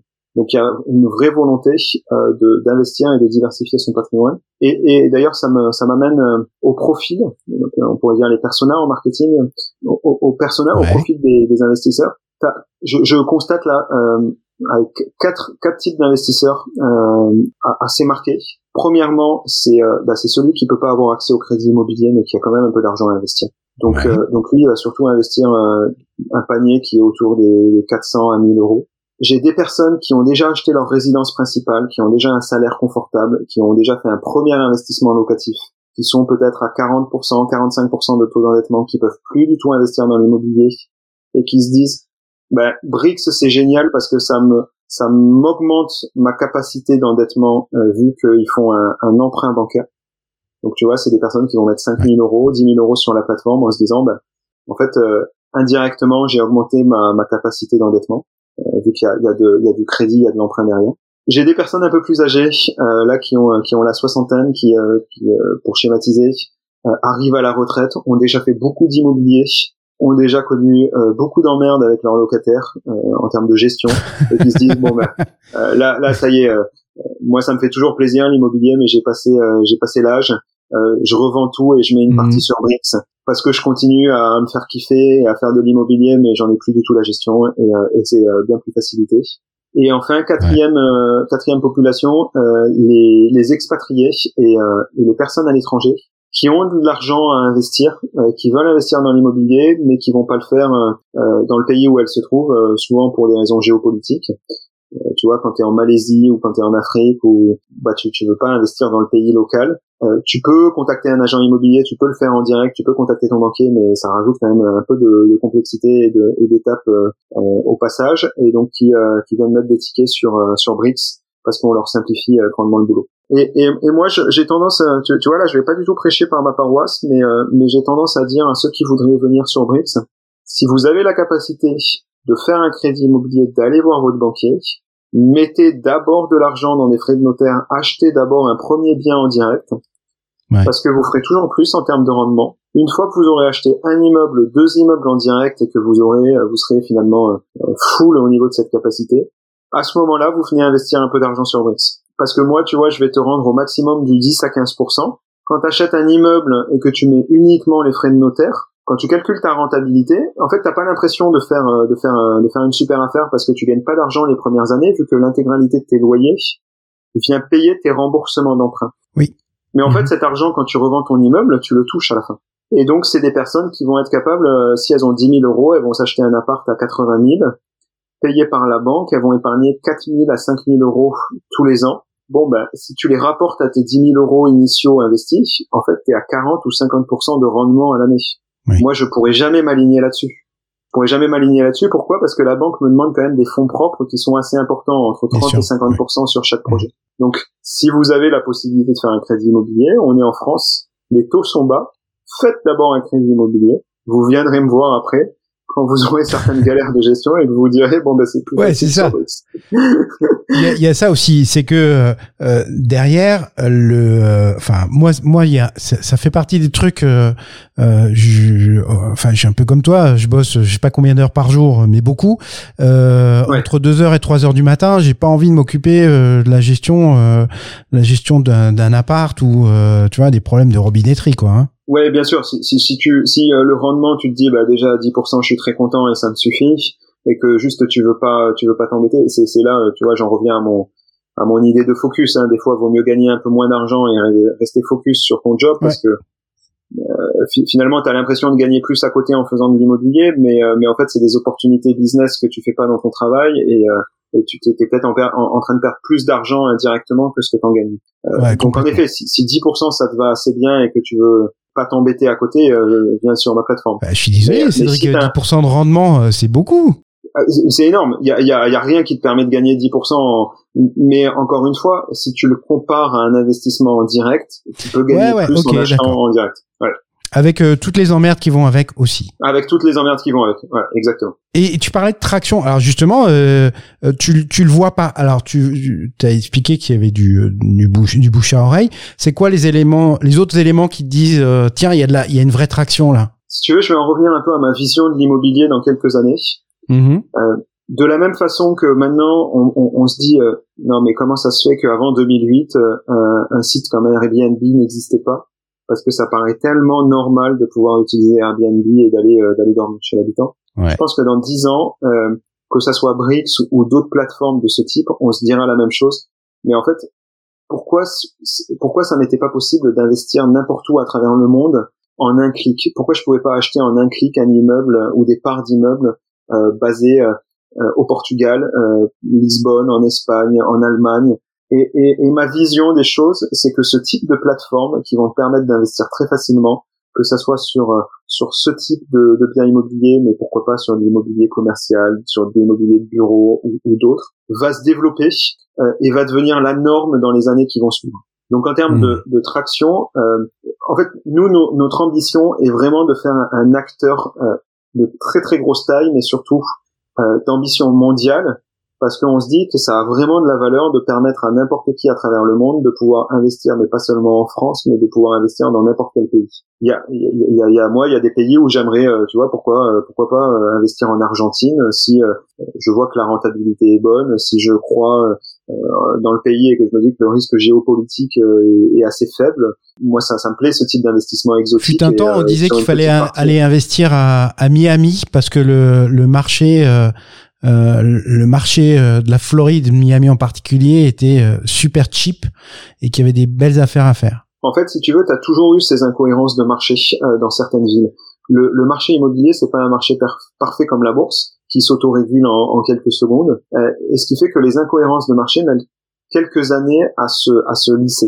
Euh, ça a été vrai pour Miami, ça a été vrai pour Lisbonne. Il y a il y a six ans, Berlin était à 2000 euros du prix au mètre carré quand à Paris, euh, tu étais à 10 000. Et tout le monde disait, bah, il faut investir à Berlin parce que Berlin, c'est la capitale de l'Allemagne, c'est un pays qui est en croissance. Pourquoi Berlin, on est à 2000 euros du mètre? Six ans plus tard, tu vois, tu étais en moyenne à 6 000. Sauf que aller investir à Berlin, c'est très compliqué. Euh, tu vas pas avoir ton financement au niveau de ta banque. Euh, juridiquement, tu sais pas par quel bout le, le, prendre. Et, et donc, c'est pour ça que des plateformes comme ça, ça a vraiment du sens pour pouvoir bah, profiter de, de, ces incohérences marché, comme, comme je les appelle, euh, qui euh, peut-être il y a dix ans c'était Miami, euh, demain ça sera une autre ville et on sait pas pourquoi. Ben là, euh, les, les, investisseurs mettront du temps à y aller, donc euh, il faudra investir pour, pour en profiter. Et, et, pour en revenir à, à, ta question de traction, moi je suis convaincu d'une chose, c'est que les acteurs qui gagnent sur ce type de projet sont des acteurs qui ont une expérience utilisateur qui est la plus optimale possible. Et donc l'attraction pour moi va venir beaucoup du bouche à oreille, du parrainage, euh, et du fait qu'à un moment donné, tu vas être très content d'avoir récupéré ton 10% de rendement à l'année et tu vas avoir envie d'en parler à tes amis, à ta famille. Pour ça, il faut d'un qu'on soit très bon sur le sourcing des immeubles pour garder des immeubles de qualité où tu fais des, des, bons rendements et deux que tu aies une expérience utilisateur qui soit très simple euh, et que ce soit très facile pour toi de comprendre en fait les immeubles dans lesquels tu investis et, et, le rendement qui t'est annoncé. Ça c'est le premier point. Et il faut euh, ensuite avoir une expérience communautaire. S'il y a bien quelque chose qui est très social, c'est l'immobilier, c'est l'investissement immobilier. Donc il faut que demain mhm. sur ma plateforme, ce soit pas uniquement une plateforme d'investissement immobilier, mais que ce soit une plateforme où tu peux aussi venir et discuter de stratégie immobilière. Euh, soit par du chat, euh, soit par de la gamification, soit par des. Mais sur ma plateforme, tu vas on te facilite l'investissement immobilier, mais tu restes actif, contrairement à une SCPI où tu es passif. Donc c'est toi qui mets en place ta propre stratégie. Demain, Pierre va avoir une certaine stratégie d'investissement qui sera pas la même que, que Pierre, Paul ou Jacques. Est-ce que j'investis plutôt dans des villes de seconde zone sur les sites euh, euh, sur sur sur les sites de euh, comment dire ah de bourse où, tu as des des forums etc. Hein. Ouais et, et les, les, différences de stratégie c'est est-ce que j'investis plutôt dans des pays exotiques où j'ai du fort rendement mais je prends du risque?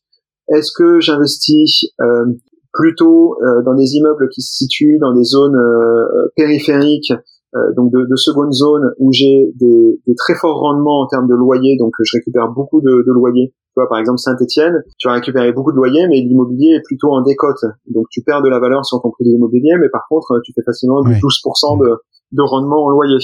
Ou est-ce que je vais plutôt à Paris, où je vais récupérer uniquement 1 ou 2% de loyer qui m'est reversé tous les mois, mais ma brique euh, prend 8% ou 10% de valeur à l'année parce que l'immobilier prend une valeur folle tous les ans. Et, et donc ça, c'est déjà des questions que tu te poses en tant que particulier. Et, et comme tu es actif et que c'est toi qui fais ta sélection des immeubles dans lesquels tu veux investir, tu vas te retrouver avec les mêmes questions et les mêmes stratégies à appliquer euh, sur euh, sur Brix. L'intérêt aussi d'avoir une communauté comme ça qui est hyper hyper active, c'est que tu vas assurer la liquidité euh, la liquidité de tes briques. Et pour moi ça, ça fait aussi partie de l'intérêt, c'est-à-dire que bah, contrairement à des SCPI, contrairement à des des investissements en propre que tu peux que tu peux faire, bah voilà, là là tu as une liquidité qui est beaucoup plus grande. Ouais, et, et d'ailleurs, c'est, le facteur qui va faire euh, l'explosion ou non de, de, de BRICS. Euh, c'est cette capacité à offrir de la liquidité. Euh, parce que mm.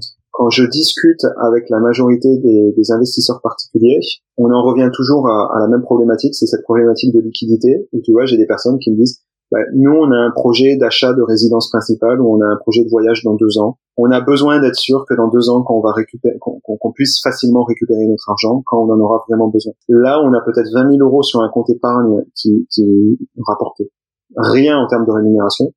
On veut bien les basculer sur BRICS, mais à la condition que ça soit très facile de les récupérer quand on le souhaite. Ouais. Et donc, là, c'est au tout début du projet, tu vois, on est à trois immeubles euh, D'ailleurs, le, le, premier immeuble a été intégralement financé. On a eu l'obtention du crédit immobilier par la banque, euh, mais on n'a pas encore signé définitivement l'acte authentique chez notaire. Euh, donc là, tu, tu peux même pas encore revendre tes premières briques vu que l'immeuble n'a pas encore été définitivement acquis. Donc, donc cette marketplace, tu vois, elle est, elle est pas encore active. Euh, ça va être très intéressant de suivre euh, les volumes et, et, la façon dont les, les, gens interagissent sur la marketplace pour voir comment ça se comporte. Euh, Est-ce que les gens achètent pour revendre rapidement, et essayer de faire une plus-value? Est-ce que les gens préfèrent investir dans des nouveaux immeubles ou préfèrent passer directement par la marketplace?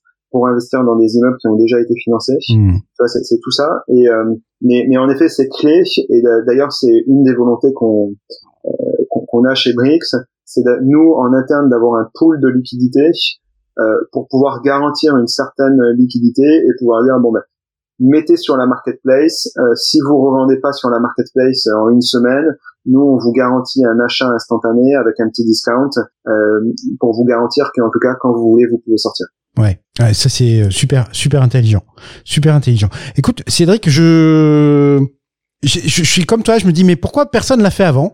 Et, euh, et j'y crois, euh, j'y crois à mort. Euh, enfin, j'y crois tellement d'ailleurs que avant même qu'on se qu'on se parle, déjà j'ai passé un bon moment sur votre site web. Ça c'est une chose, ce qui prouve que je suis un, un prospect hyper chaud. mais mais au-delà de ça, et tu vois, tu parlais du, du, du bouche à oreille, c'est que j'ai dû en parler à, allez, cinq, six personnes déjà en disant "Ah les vache, vous avez vu ça? etc. Et, euh, et, et je pense que euh, bah, ça génère effectivement, il y a un petit effet, il y a un petit effet boule de neige. Donc oublie pas, oublie pas, on a un, programme parrainage. Tu vas gagner des, c'est vrai, gagner des bonus. Ouais ouais. Ah cool. D'accord. D'ailleurs, si tu veux, ce qu'on ce qu'on peut faire, on peut mettre en place pour pour tes auditeurs s'ils s'inscrivent sur la plateforme euh, qui, qui m'envoie un petit mail ou qui t'envoie un mail et moi je leur offrirai 1% euh, de, de bonus sur leur premier versement. Euh, donc automatiquement ils auront 1% en plus de leur de leur investissement qui leur sera crédité sur la plateforme. Ok, ben ça marche. Ben tu veux donner ton email euh, comme ça euh... Ouais, ouais, ouais. Bah, l'email il est, il est très facile, c'est Cédric, donc C E D R I C bricks.co. Et eh ben voilà les gars. Vous, m'envoyez un mail et Ouais, vous dites que vous venez de, de la colle et, euh, et, et, je vous crédite le bonus. Génial. Bah écoute, euh, bien, merci, merci, c'est top, euh, c'est top. Et puis bah, ça répond, euh, ça, ça c'est parfait, ça me fait la, la, transition sur, ok, comment te contacter? Bah ça y est, il y a, il y a, y a l'email, on peut te contacter sur LinkedIn parce que tu es actif, actif sur LinkedIn. on redonne le, le nom du site, c'est brix.co, b r i cs.co. Euh, j'ai vu que le point .com, euh, le point .com était, euh, euh, comment dire, je sais pas comment on appelle ça d'ailleurs, euh, mais en gros c'est quelqu'un qui l'a acheté et qui essaye de, de, le revendre à un moment ou un autre, c'est ça? Ouais, d'ailleurs pour l'anecdote, bon, quand j'ai lancé, j'ai forcément contacté ouais. ce, propriétaire du, du, domaine en .com. Ouais, je sais pas si c'est si c'est un parking ou un garage mais en fait, c'est oui, c'est des personnes qui sont euh, spécialisées dans l'acquisition de noms de domaine pour les revendre plus cher par la suite. Hein. Il y a, il y a un vrai business euh, là-dedans. Et il m'a gentiment expliqué qu'il le vendait pas à moins d'un million de d'un million de dollars. Euh, ah ouais. Je lui ai dit bon ben.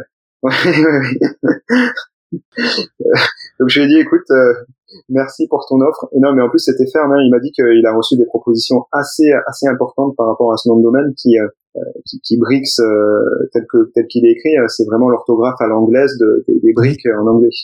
Ouais. Donc c'est c'est un peu ce qu'on appelle le perfect match en termes de nom de domaine. Et, et, ce qui fait que, que le .com est inabordable. Donc c'est pour ça que je suis parti sur sur le .co et .co.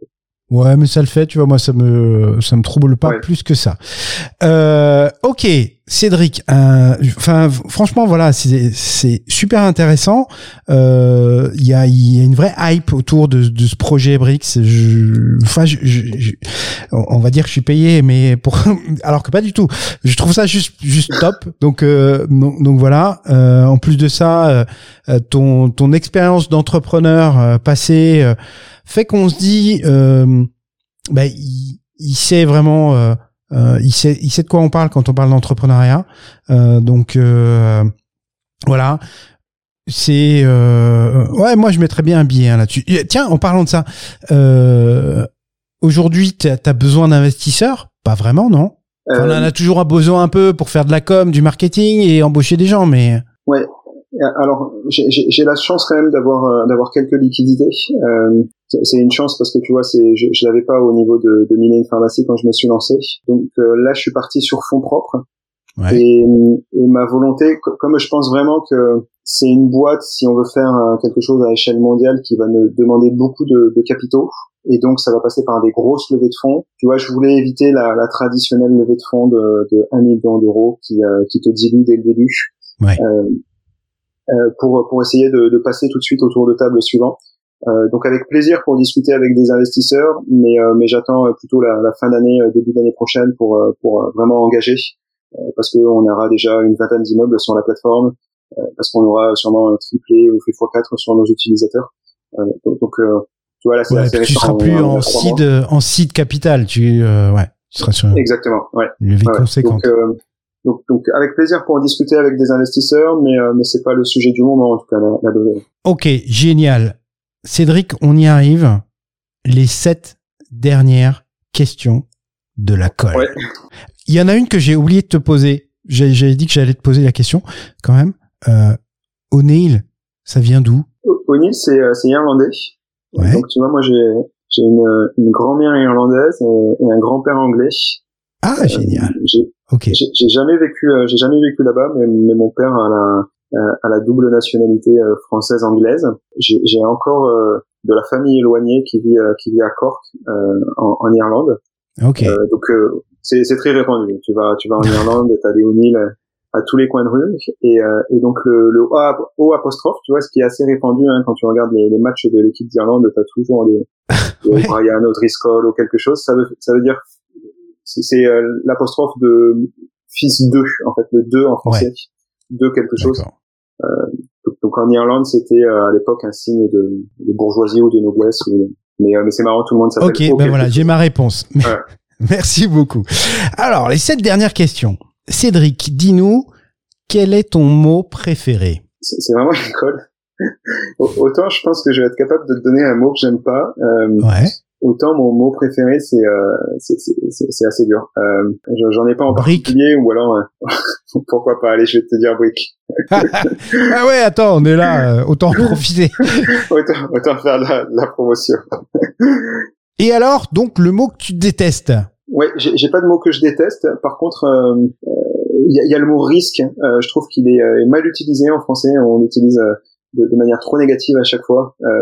prendre un risque, alors que tu vois en anglais c'est plutôt take a chance pour dire la même chose. donc, nous, dans, tout ce qu'on dit ou tout ce qu'on fait, c'est il y a toujours cette connotation en risque. Finalement, un risque est toujours lié à une chance. Donc, c'est juste plutôt remis dans son contexte je trouve ça plus sympa de, de dire prendre une chance. Ok, intelligent. Le son ou le bruit que tu aimes euh, Ça c'est très facile pour moi. Euh, c'est vraiment le, le, son de l'eau qui coule dans une rivière. Euh, je fais beaucoup de courses à pied, euh, plutôt en montagne, et tu vois, je me sens vraiment détendu et apaisé dès que je passe au, au niveau d'un ruisseau avec avec de l'eau qui coule, coule d'une montagne ou qui sort de la terre. c'est la pub Knaki hein, ça. Hein, je suis d'accord.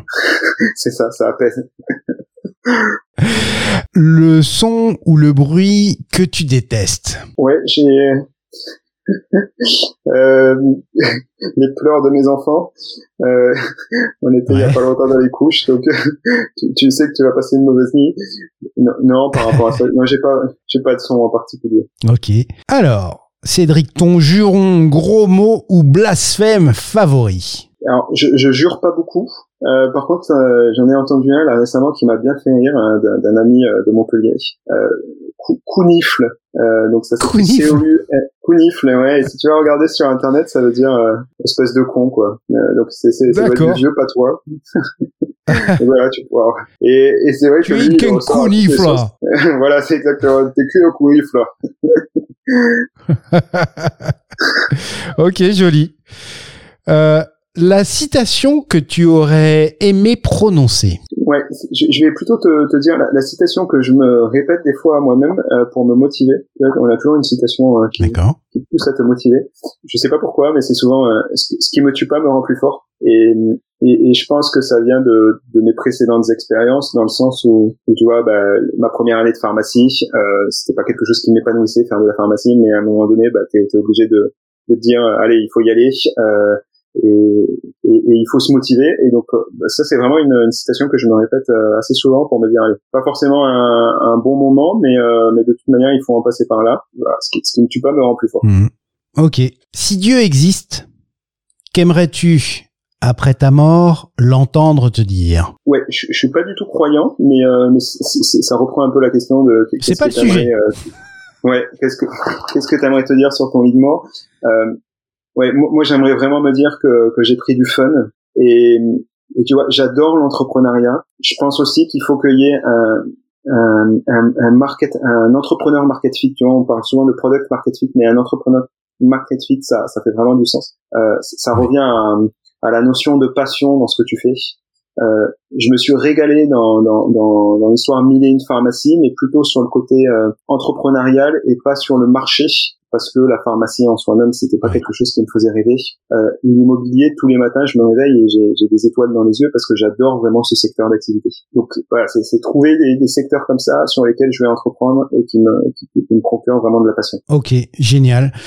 Euh, ben encore un grand merci de ton temps, Cédric. Je, trouve ce, projet euh, hyper euh, hyper intéressant. Enfin voilà, bon, je, je vais pas te servir la soupe encore encore plus, mais allez voir bricks.co. Vous avez l'email de Cédric euh, pour avoir euh, le discount la colle. Donc euh, profitez-en. encore un grand merci donc. Et puis bah, on souhaite une année, une fin d'année 2021 et, et, une année 2022 juste extraordinaire pour pour Brix et euh, bah, encore un grand merci Cédric. Super, merci Pierre et ravi que ravi que ça te plaise. Euh, bon bah, bientôt parmi les, les futurs Brixers. Mais euh, là, dès qu'on a fini euh, l'enregistrement, je m'y mets. Tu vas aller regarder. Ok, génial. Bon bah, je te mettrai le, le 1% de bonus. ça marche. Allez, bye bye Cédric. Ciao. Salut Pierre, à bientôt, ciao. Bravo, vous avez tenu jusque là. Si cet épisode vous a plu, vous pouvez le partager avec tous vos amis. Point important, abonnez-vous à La Colle sur votre plateforme de podcast préférée pour obtenir dès leur sortie les nouveaux épisodes. Mais aussi et surtout, laissez-moi un commentaire pour me dire ce qui vous a plu, ce qui vous a déplu, les trucs à améliorer et, je l'espère, vos encouragements. On se retrouve très vite pour un prochain épisode de La Colle.